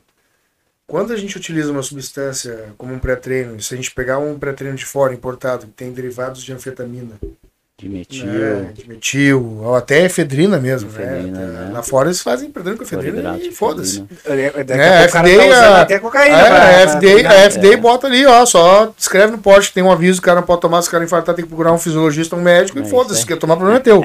Não é que nem no Brasil, se tomar creatina, a visa proíbe tu ficar com insuficiência renal. Só no Brasil, é, o que toma creatina tem insuficiência renal. E a gente tem uma ativação muito maior do sistema nervoso simpático, a gente pode dar uma descarga adrenérgica tão grande e hiperventilar que tu não consegue nem se, contra... nem se, se concentrar entre alcalose, desmaia, ficar tonto, para ir uma barra para fazer um agachamento, supino, levantando terra, ou uma elevação lateral, enfim, for, for, for fazer um treino, vai atrapalhar. Né? E a gente vê muito, inclusive, blogueiro, né? Ah, tomei 10 scoop de não sei o que. E agora a moda é tomar o scoop direto, é, comer, boa, é, é, vai, vai, vai se fuder. Assim. Vai se fuder, cara. Desculpa, ó, galera, desculpa, vai se fuder. Os caras vão lá, tomar aquela merda. Ah, tomei 10 pra ter, fazer um supino com 100 quilos. Ah, vai te fuder, cara. Vai te fazer isso aí agachar com 300 quilos nas costas. E o, o... Saca? Né? Para, vem querer rotar. Eu tomei tomar uma caralhada de pretreino pra fazer panturrilha na máquina. Exato. Pra fazer elevação lateral. Ah, e, volta é, aquilo. no tricete no trapézio. É, e volta aquilo que a gente tava falando. na máquina. E volta aquilo que a gente tava falando. Scott na máquina. Não é. O tríceps corda. A puta que pariu. O pré-treino e esses, Mano, esses recursos, eles não são o que vai fazer tu, tu melhorar a tua musculatura, tu. Não é. Claro não, não, adianta achar que, ah, não, eu, é. se eu não tomar. Eu acho que vira uma coisa até meio é, psicológica. A pessoa, se eu não tomar o pré-treino, bah, não vou conseguir treinar. Porque já fez uma associação e uma ideia de que não, eu é. preciso do pré-treino. E aí vira aquela coisa, né? Ah, não, é, o que me faz treinar bem é o, pré, é o pré-treino. O que faz é, usar, é eu tomar lá minhas cápsulas de cafeína com guaraná, com. Mateu, uh, hoje é quinta, né? Quinta. Sábado passado eu fiz meu, meus testes de força de supino e levantamento terra. Eu quase finalizei um terra de 340 quilos E meu pré-treino é música, velho. Água e um cafezinho preto do lado. Não preciso tomar Potenai, não precisa tomar 50 scoops de pré-treino, não preciso de uma caralhada de parafernália pra treinar. E eu tô com quase 40 anos, cara. Vou fazer 40 anos daqui a dois meses, velho. É muito, é muito mimimi, é muito, né? É. Ninguém para, cara. Vai treinar, enche o saco. usar muito a imagem do Arnold Schwarzenegger na época, Sim. né? Que pré-treino que ele usava na época. Não, se até pé de pé descalço ele treinava, né? Tu imagina se ele ia ter um potinho com um pozinho, com uma farinha mágica lá pra Exato, ele tomar. Né? É, o, o, Igor, o Igor também mumu, né? fala, é, os caras não sabiam nem que era macronutriente, estavam treinando e estavam embora. Né? É. Os caras estavam é, puxando ferro. E vai ovo cru, batida de ovo cru, rock é, balboa e aí, cara. É, tem, é, cara. Ovo cru e, e salmonella e vai embora, não. né? Cara, e vocês, vocês vão falar disso também no curso. O que, que vocês não vão falar no curso, então? É, é mentira. Ah, tá. É, exatamente. Mentira, mentira e... Superstição, né? Desmistificar muita sim, coisa. Sim, sim. E desmistificar bastante coisa, né, cara? E, eu, e aí, uma opinião pessoal, né? Eu acho que muitos desses mitos e é, ideias errôneas que tem, um é por parte da, dessa, dessa coisa que as pessoas têm de querer atingir o auge no menor caminho possível. Então, assim, ah, eu quero, eu quero ser, é, eu quero ser rasgado, trincado, hiper forte em uhum. três meses comendo mumu com é, isso é o, que se, é o que mais se vende, infelizmente, hoje, não só na internet, mas em pessoas físicas ainda. Eu vou te deixar malhado e sarado 30 dias. em 30 dias, ou tu vai fazer um abdominal de 20 minutos dentro de casa e tu vai ficar.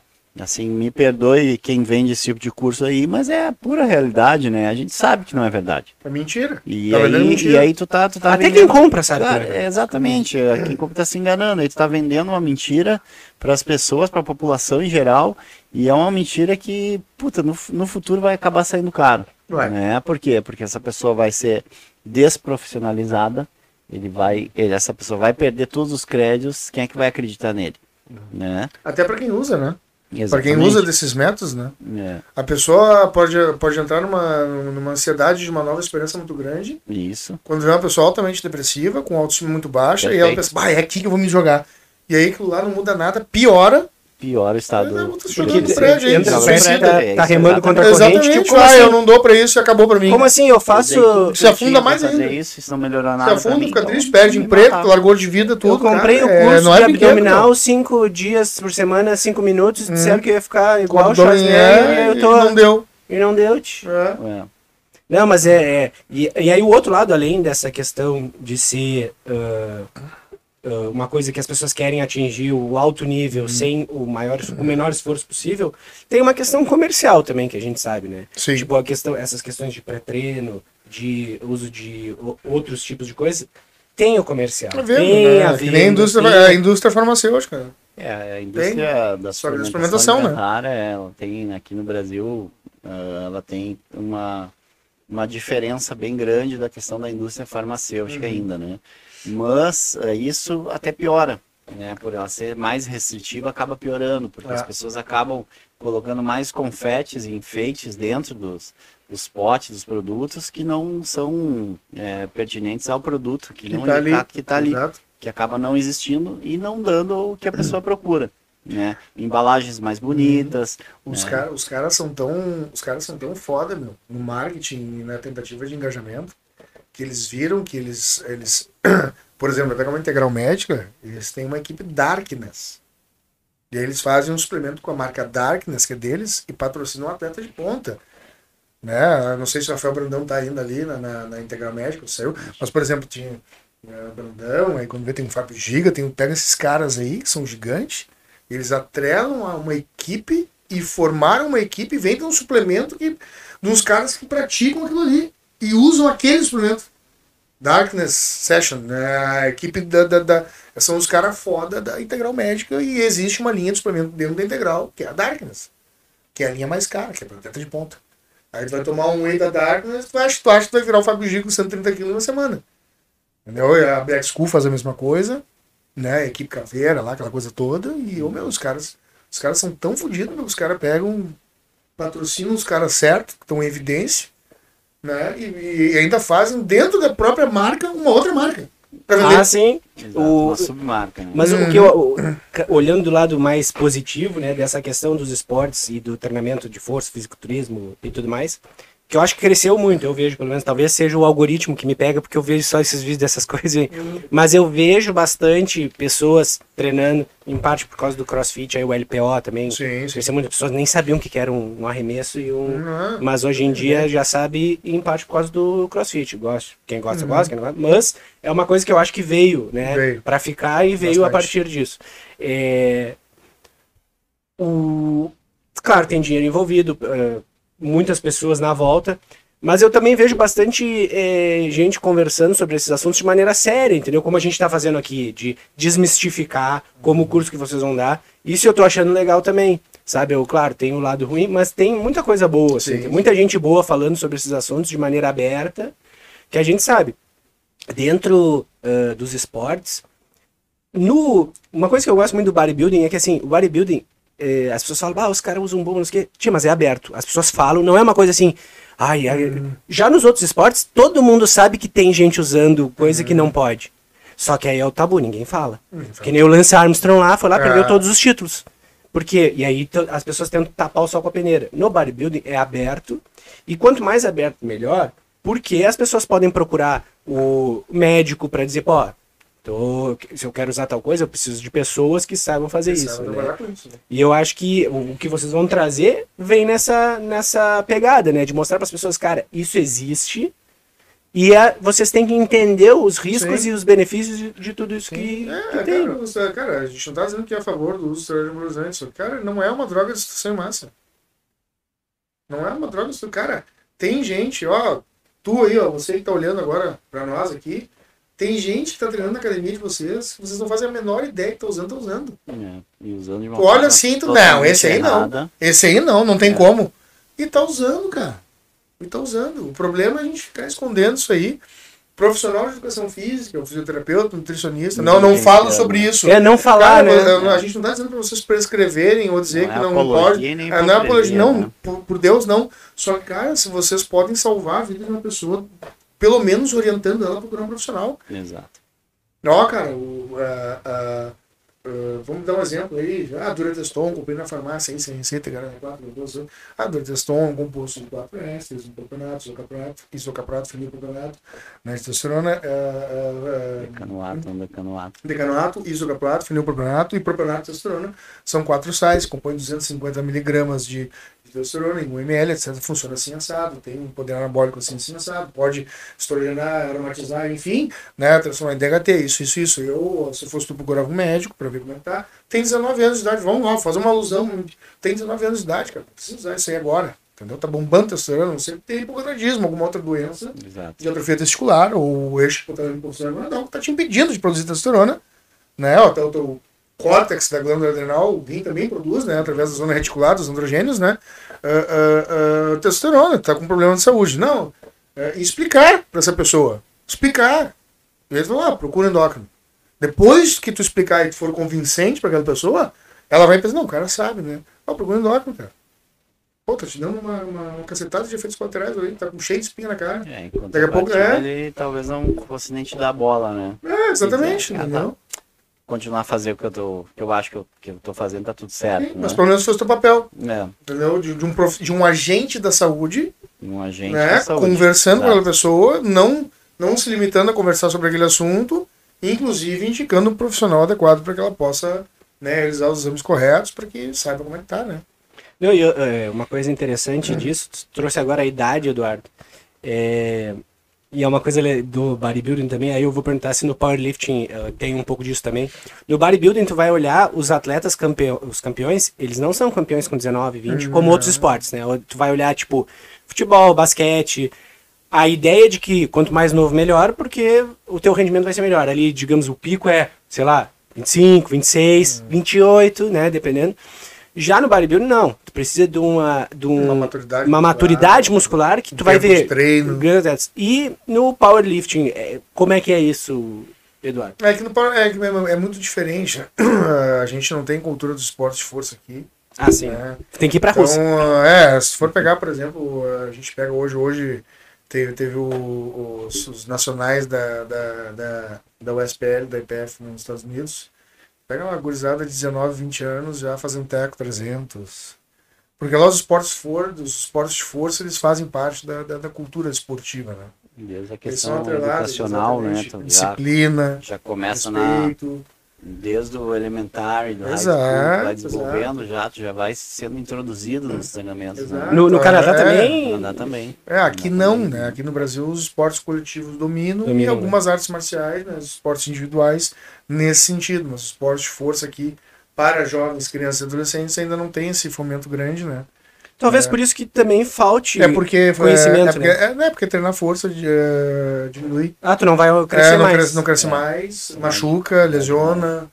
É, ainda tem esse conceito ridículo, absurdo, né? É até por isso que os russos são bem baixinhos. É, é exatamente. Os são baixinhos, né? Sim, cara, eu tenho, meu pai tem uns 70, minha mãe tem uns 52. Como é que eu vou ter 1,90? É, isso é uma questão muito polêmica. É uma genética também, né, cara? Sim. Pelo amor de Deus, né? Vai fazer, tu vai, vai, vai fazer ginástica olímpica e vai ficar baixinha, pequenininha, exatamente. que nem aquelas atletas olímpicas lá. É, Na verdade, 100, assim, ela é uma nã já se sabe que todos os atletas olímpicos eles não ficaram pequenos, eles foram escolhidos porque eles Exato, é, eles invertem, eles né? invertem as coisas e as pessoas distorcem. Então a mesma Exatamente. coisa é dizer que ele vai fazer um monte de levantamento terra e agachamento, ele vai ficar não. Se fosse por isso, era para estar com um e-mail, né? Se, se fosse por isso, o maior, o recordista hoje em dia de LPO não é o Taj, aquele que o cara tem hum, quase dois metros e pouco.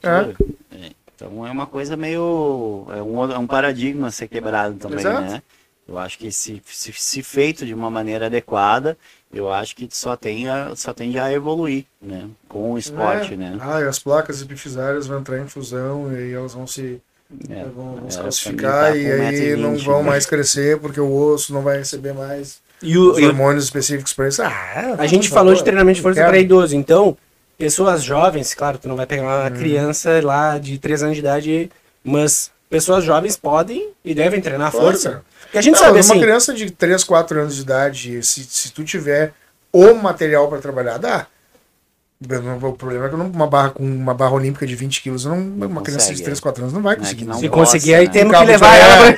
Exatamente, tem que, ser um cabo, tem que ser um cabinho de vassoura. Gente... O problema de treinar crianças e adolescentes é o ostracismo, o ócio do treinamento de força, né? Porque é aquilo ali. Vai lá, vai agachar, vai fazer uns acessórios de agachamento, vai fazer Tu, é, tu, o segredo é tu introduzir ludicidade. É, criança tem que ser criança. É, né? tem, tem, que, tem que introduzir, introduzir, ludicidade no treinamento. Aí a criança tem uma, uma maior adesão. O que falta é. para crianças terem mais adesão nessa questão do treinamento de força ou de musculação é, é locais capacitados, com Exatamente. professores capacitados para passar o treinamento justamente pelo que o Dudu está dizendo, pela uhum. questão da ludicidade. Mas não que ela não possa fazer força, porque é o passo que ela a mesma criança, ela se pendura numa barra, a mesma criança, ela faz agachamento, a mesma criança, ela chuta uma bola, a mesma criança, ela pedala, ela anda de skate, ela faz vários outros tipos de... de ela, ela salta, ela pula. Então ela está fazendo treinamento de força ao tempo inteiro, constantemente, né? E, e de formas, ela joga futebol, ela toma porrada, ela, ela tem, então essas crianças elas podem com certeza já fazer, inclusive é, treinamento de musculação desde novo, desde que tenha os professores adequados para executar né, os Exatamente. movimentos e tirar essa questão do, do, do ócio, né? Não, e outra coisa do, do, treinamento de força é que a gente vê cada vez mais, a gente já conversou sobre isso, Eduardo, no nosso primeiro podcast, que outros esportes estão inserindo cada vez mais Exatamente. o treinamento de força, né? A transferência é absurda. Quem me diz aí que atleta de alto nível de países, até no Brasil está entrando uhum. também, mas de, nos Estados Unidos, NBA, NFL, que atleta não MMA, faz agachamento, não faz supino, todos, não faz, todos, não existe, não existe. Eu inclusive conheço um dos treinadores aí é, do UFC, o Rafael Herrara, né? Uhum. Ele treinava aqui, conheço ele já há mais de 20 anos. Hoje ele está em Las Vegas lá só preparando lutadores do UFC e tem desde que eu conheço ele aqui de Porto Alegre, ele começou aqui, foi lá na época do Vanderlei Silva ainda. Isso vai fazer mais de 20 anos, talvez, é da uhum. chutebox. E ele já começava, já entrava com essa ideia de que, porque ele vinha da, da, da, musculação, ele já entrava de que o lutador ele tinha que fazer o treinamento de força também. Um leg press pesado, um agachamento, um levantamento terra. E hoje ele é um dos caras aí com o maior sucesso, né? E case de vitórias uhum. com os lutadores utilizando um método de treinamento de força, né?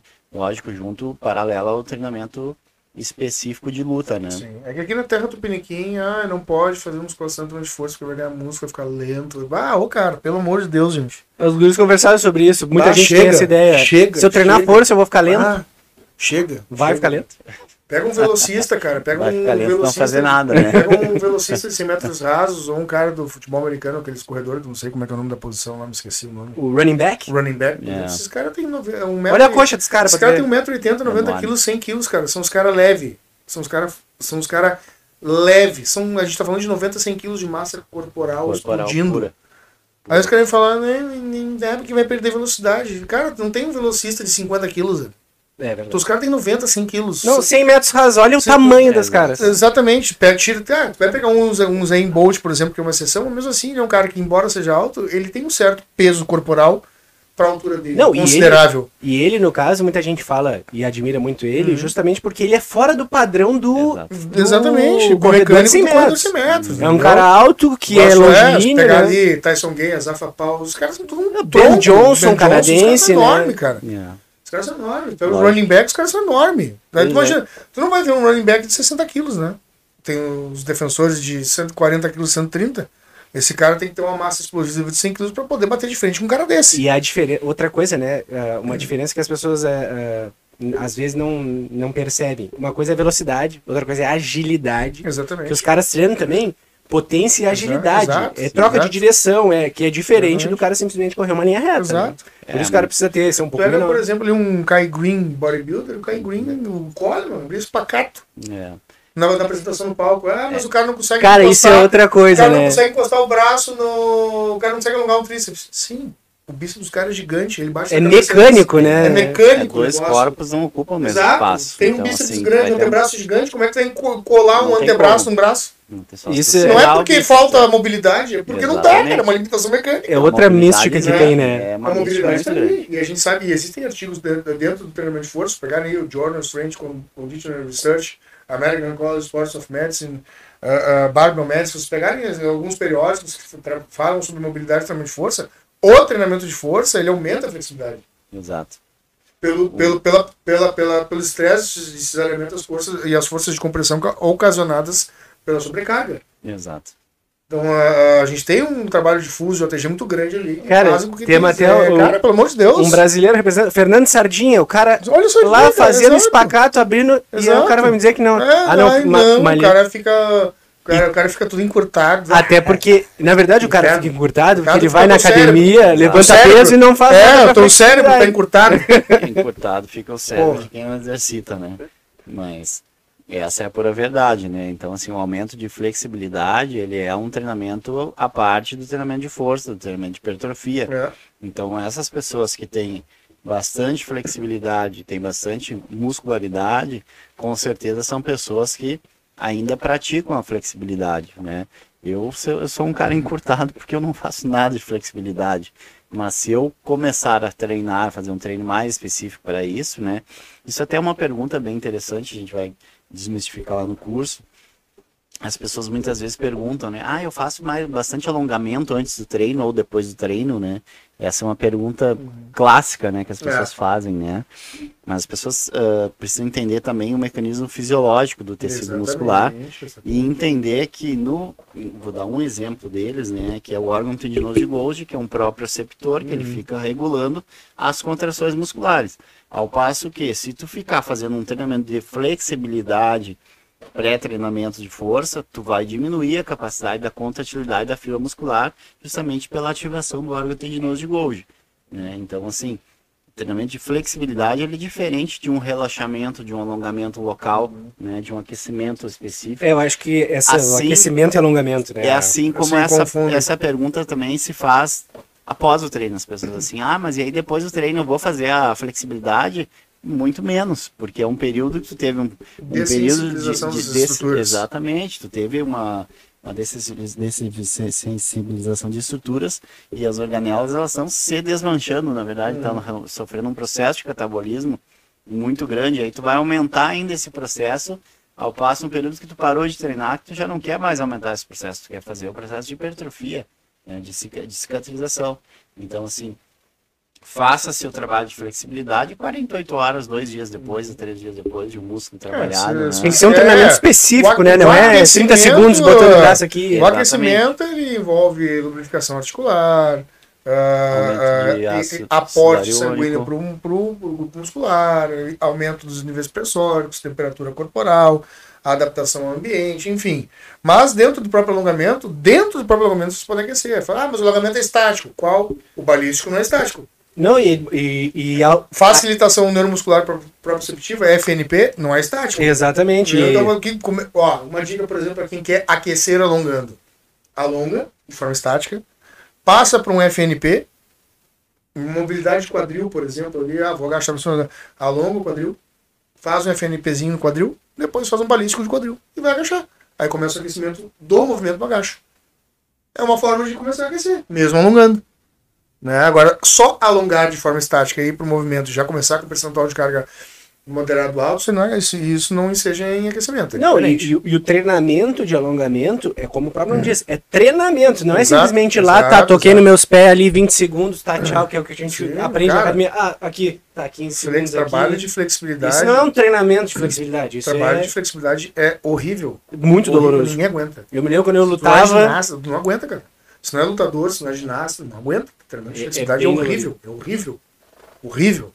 E é, aí eu acho que essas questões é muito legal e vocês vão falar tudo no curso, né? Incrível isso. As, a diferença, aquecimento, muita gente acha tô aquecendo, tô aquecendo e tá alongando. Não, peraí. Aquecimento é uma coisa, alongamento é outra, a liberação miofascial é outra, o gesto esportivo é outra coisa, né? Às vezes eu vejo alguém que vai, vai, vai fazer um treino de coxa, aí o cara faz uma bike e aí para pra alongar. Uhum. E ele desaquece. Não, não, não, fiz uma bikezinha, deu uma alongada, agora vou treinar. Não, cara, alonga, faz a bike e vai, vai, vai agachar. né? Troca, vê- o- tro- pensa, né? Por isso o treinamento é uma coisa que se pensa, né, cara? Uma, uma piada, assim, uma, que o pessoal fala, uma anedota, é assim, que aí tu trouxe de alguma coisa muito interessante, Hum. né? Que existem pesquisas que mostram que fazer alongamento diminui performance. Então, se tu fizer um alongamento muito Uhum. forte antes, tu de- perde performance. Justamente por isso. Aí o cara fala, bah, tu nunca viu, eu nunca vi um leão alongar antes de correr atrás da cadela. Exatamente, exatamente. É, exatamente. O leão ele já sai na, direto no, no bote, né? É, vai na força do ódio da Força do raiva, é agora da que vai. E isso é, é uma coisa que, de novo, né? A informação e a formação. E a formação. Porque o que a gente aprende, a, a ideia que a gente tem dentro do, eh, do treinamento, assim, as pessoas que vão só à academia é essa. Ah, eu tenho que chegar na academia, aí eu tenho que alongar ali no naquele estrado lá, que eu não lembro o nome agora, O espaldar. eh, no espaldar, aí eu faço 10 minutos de caminhadinha, uma corridinha leve, aí depois eu faço lá minha rosca bíceps, 15, é, 3 de 15, 15. e aí tá semana que vem. Vou fazer outra coisa. Aí, É. Sabe? Aquela coisa assim, É. ah, eu vou fazer qualquer coisa. Não tem Exatamente. periodização nenhuma. Não, e aí, falando de força, se tu não periodizar, como é que tu vai saber? Não tem como. Como é que tu vai saber que, qual é o teu RM? A gente fala muito do RM, né? Fala tipo, muito RM. eu eu a já ouvi maioria também. dos profissionais não sabe aferir um RM. Aí eu vou não te sabe. fazer uma, uma, uma pergunta então, Edu. É, 10 repetições com 90% de RM, já ouviu falar nisso? Não, tá louco. Ah, eu é. É, Ah, mas então. Não, mas se ele fez 10 repetições com 90% da carga, então ele evoluiu, não é mais 90%, cara, querido, não é nem 70%. se a gente for trabalhar a força máxima mesmo, absoluta e relativa, é, 90% da carga, duas repetições. Assim, ó.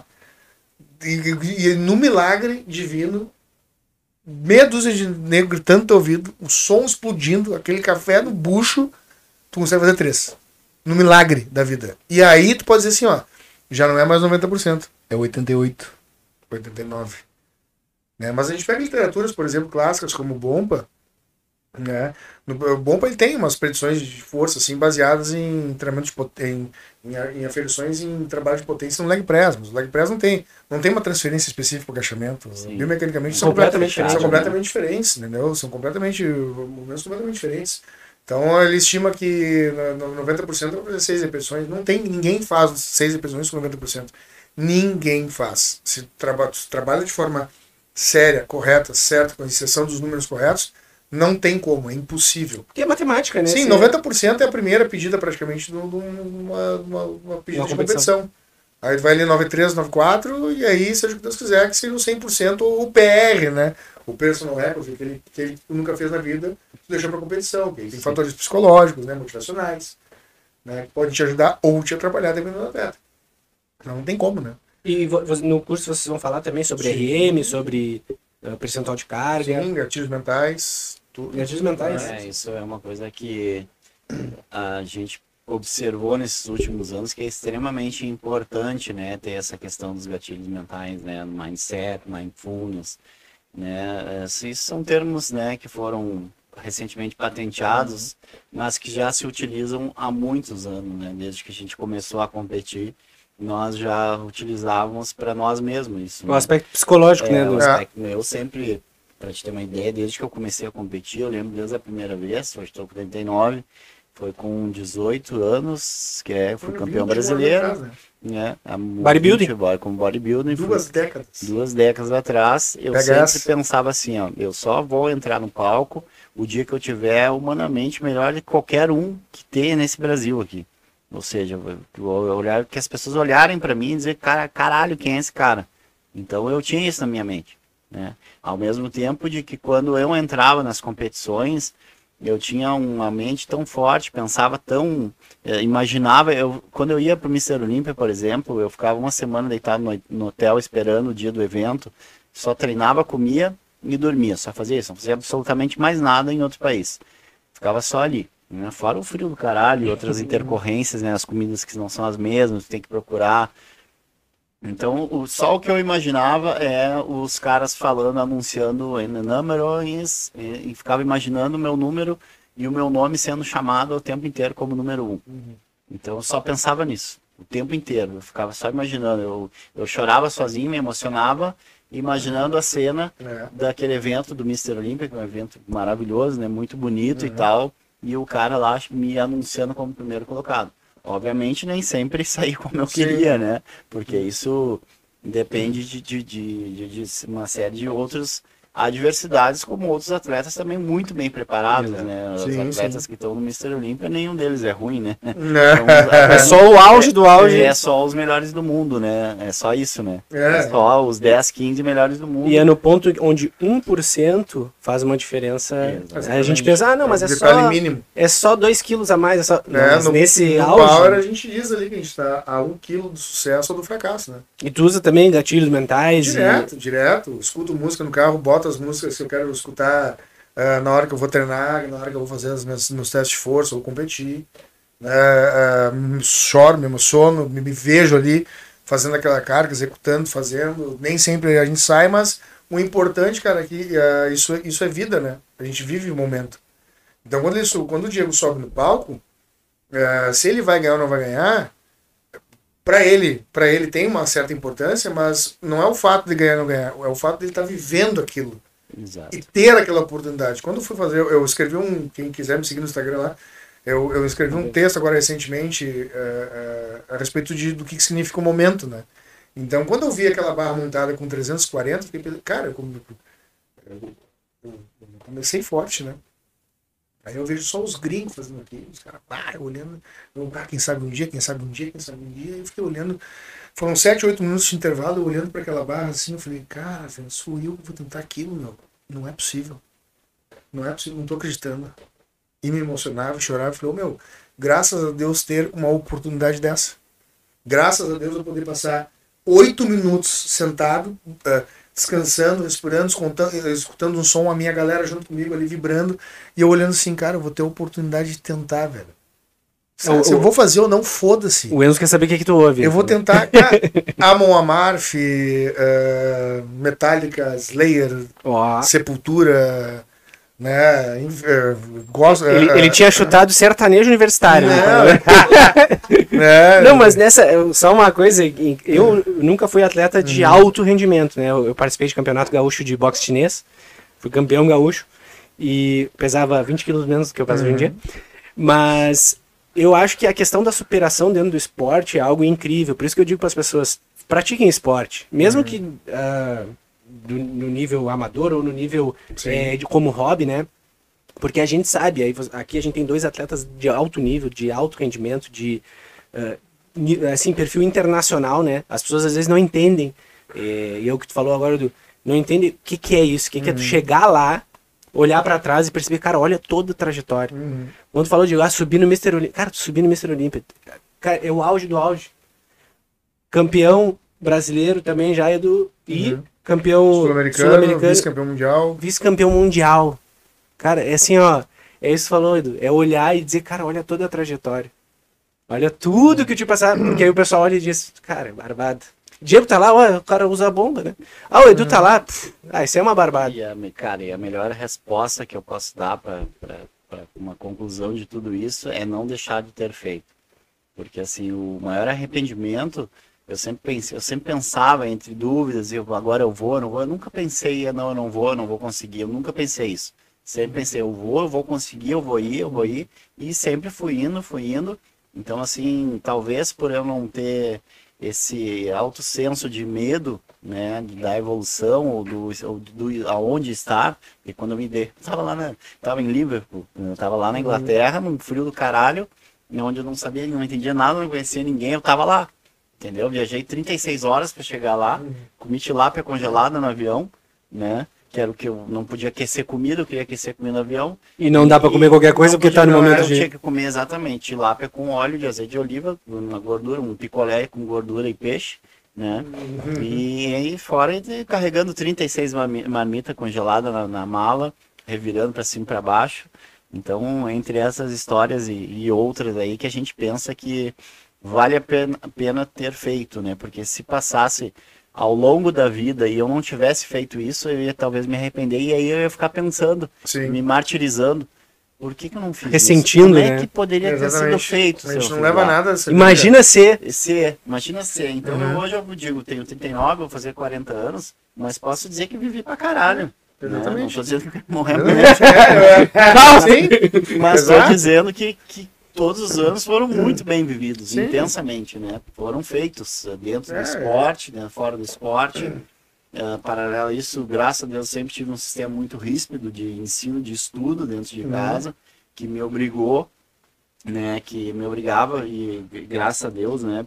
E por isso hoje eu tenho esse know-how, esse know-how, né? Porque justamente tive esse amparo uh, de ter que estudar e ter que ir atrás e por gostar também do que eu estou fazendo, né? Eu sempre gostei muito. Ter uma ideia, eu tinha 12, 13 anos, meu pai já era neurocirurgião, já era médico, então eles ganhavam muita amostra de remédios. Minha madrasta também era obstetra ginecologista. Então eles, uh, agora, infelizmente, nos últimos anos, não, não se ganha mais amostra, acabou com por causa da pandemia, né? Mas até então se ganhava, se distribuía muitas amostras de medicamentos. E eu medicava todo mundo. Cara, eu pegava nas gavetas as amostras de remédios que estragados, ou pessoas que, ah, quebrei o pé, me machuquei, tô inflamado, com dor de barriga, tô com dor de cabeça. Eu mesmo, cara, eu pegava lá, eu lia a bula dos remédios e não podia ver aqueles negócios parados. Eu queria curar todo mundo. Eu queria tratar todo mundo. Qualquer um, o cara que cortava grama, o, o carteiro, eu ia lá e distribuía. Na minha mente eu queria ajudar e curar todo mundo, né? E eu acho que isso hoje eu faço, né, com o meu conhecimento, né, de uma forma legal. E, e com toda essa história que eu, que eu presenciei também na prática, né? É verdade. Show de bola, que isso, hein?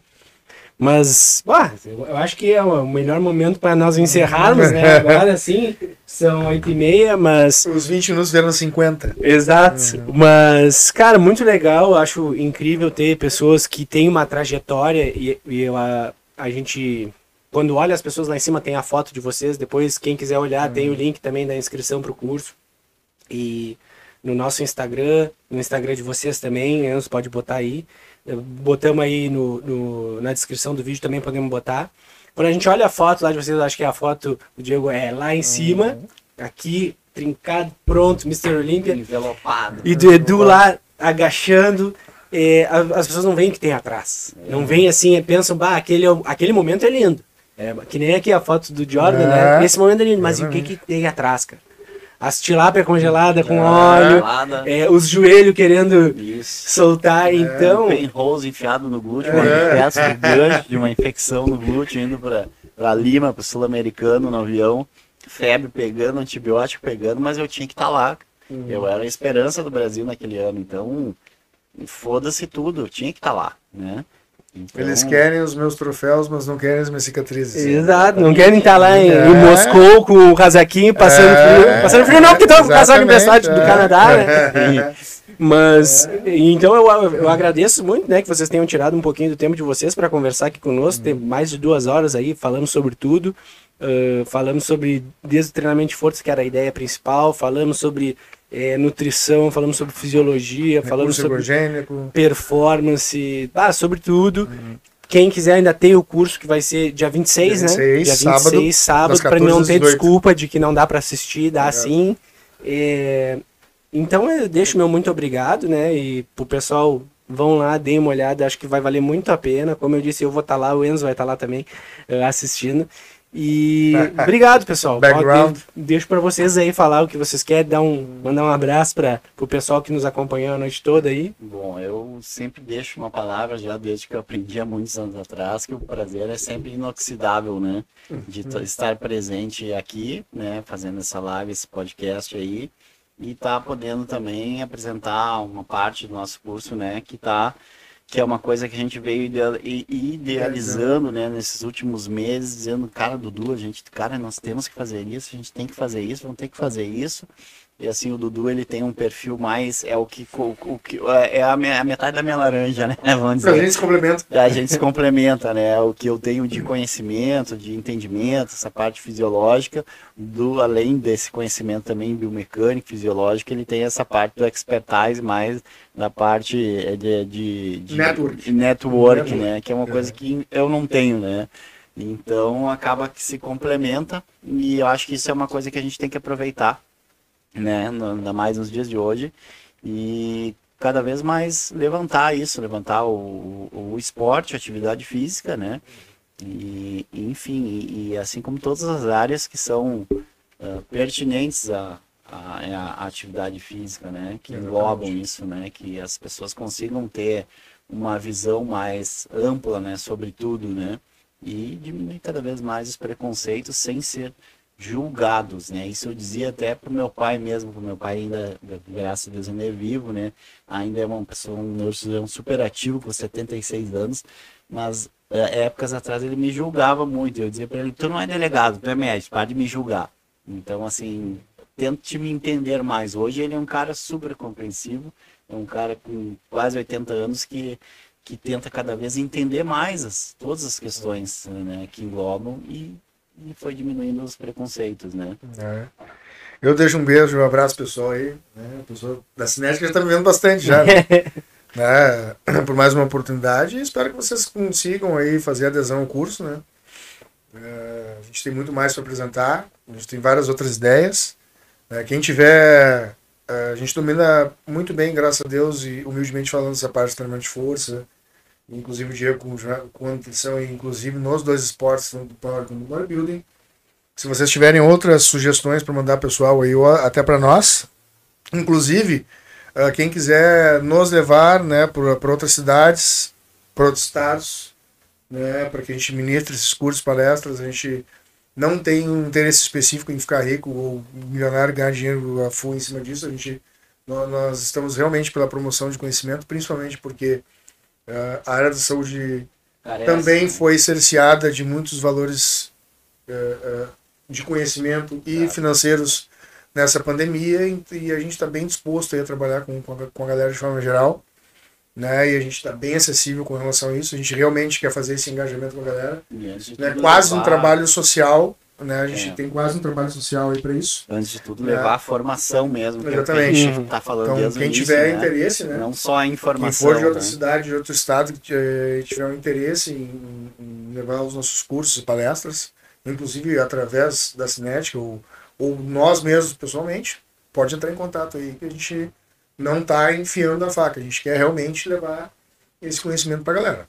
A gente está realmente muito afim de, de dar uma melhorada nesse parâmetro. Desmistificar, né? Quebrar, isso, é. quebrar os paradigmas, né? É. Então tá, pessoal, muito obrigado, né, por mais um podcast aí, eu acho que o mais longo até hoje. Obrigado pelo Enzo que teve que matar o CrossFit aí.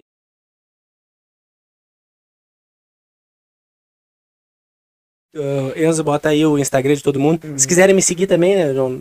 não tem muito. É, Uhum. mas uh, curtir aí o canal, se inscrever, curtir, dar uma olhada no curso, cara, vale muito a pena, assim, ó. E ainda mais se a gente for falar de investimento, é assim, ó, fala sério, não tem. Vocês viram o que, que vai ter no curso, é coisa que vocês não acham em nenhum outro lugar. Muito menos por um valor que é simbólico, honestamente. Então dê uma olhada, aproveitem todo mundo, pessoal da fisioterapia, educação física, Medicina, biomedicina, nutrição, medicina, tudo, pessoal. Vai tá, vai valer muito a pena, dia 26, tá? Eh, Quem vai ficar encarregado da parte online é o Enzo, nosso parceiro aí. E então não tem desculpa. Sábado dá pra ver, tem o presencial, ainda tem, Tem o presencial, presencial, presencial. pra quem tá em Porto É. Alegre, lá no comando, e tem online pra não ter desculpa. E é isso aí, pessoal. Agradecer de novo aqui. Com certeza vão vir muito mais coisas, talvez mais podcasts, cursos, palestras, eventos. E até a próxima, né? Valeu, feito. Eu, É isso aí. Fechou, Enzo? Vá. Força! Ah, deu 2 horas e 40. Ah, mas tava bom, cara. Tanta coisa pra conversar. Vai no banheiro lá. No...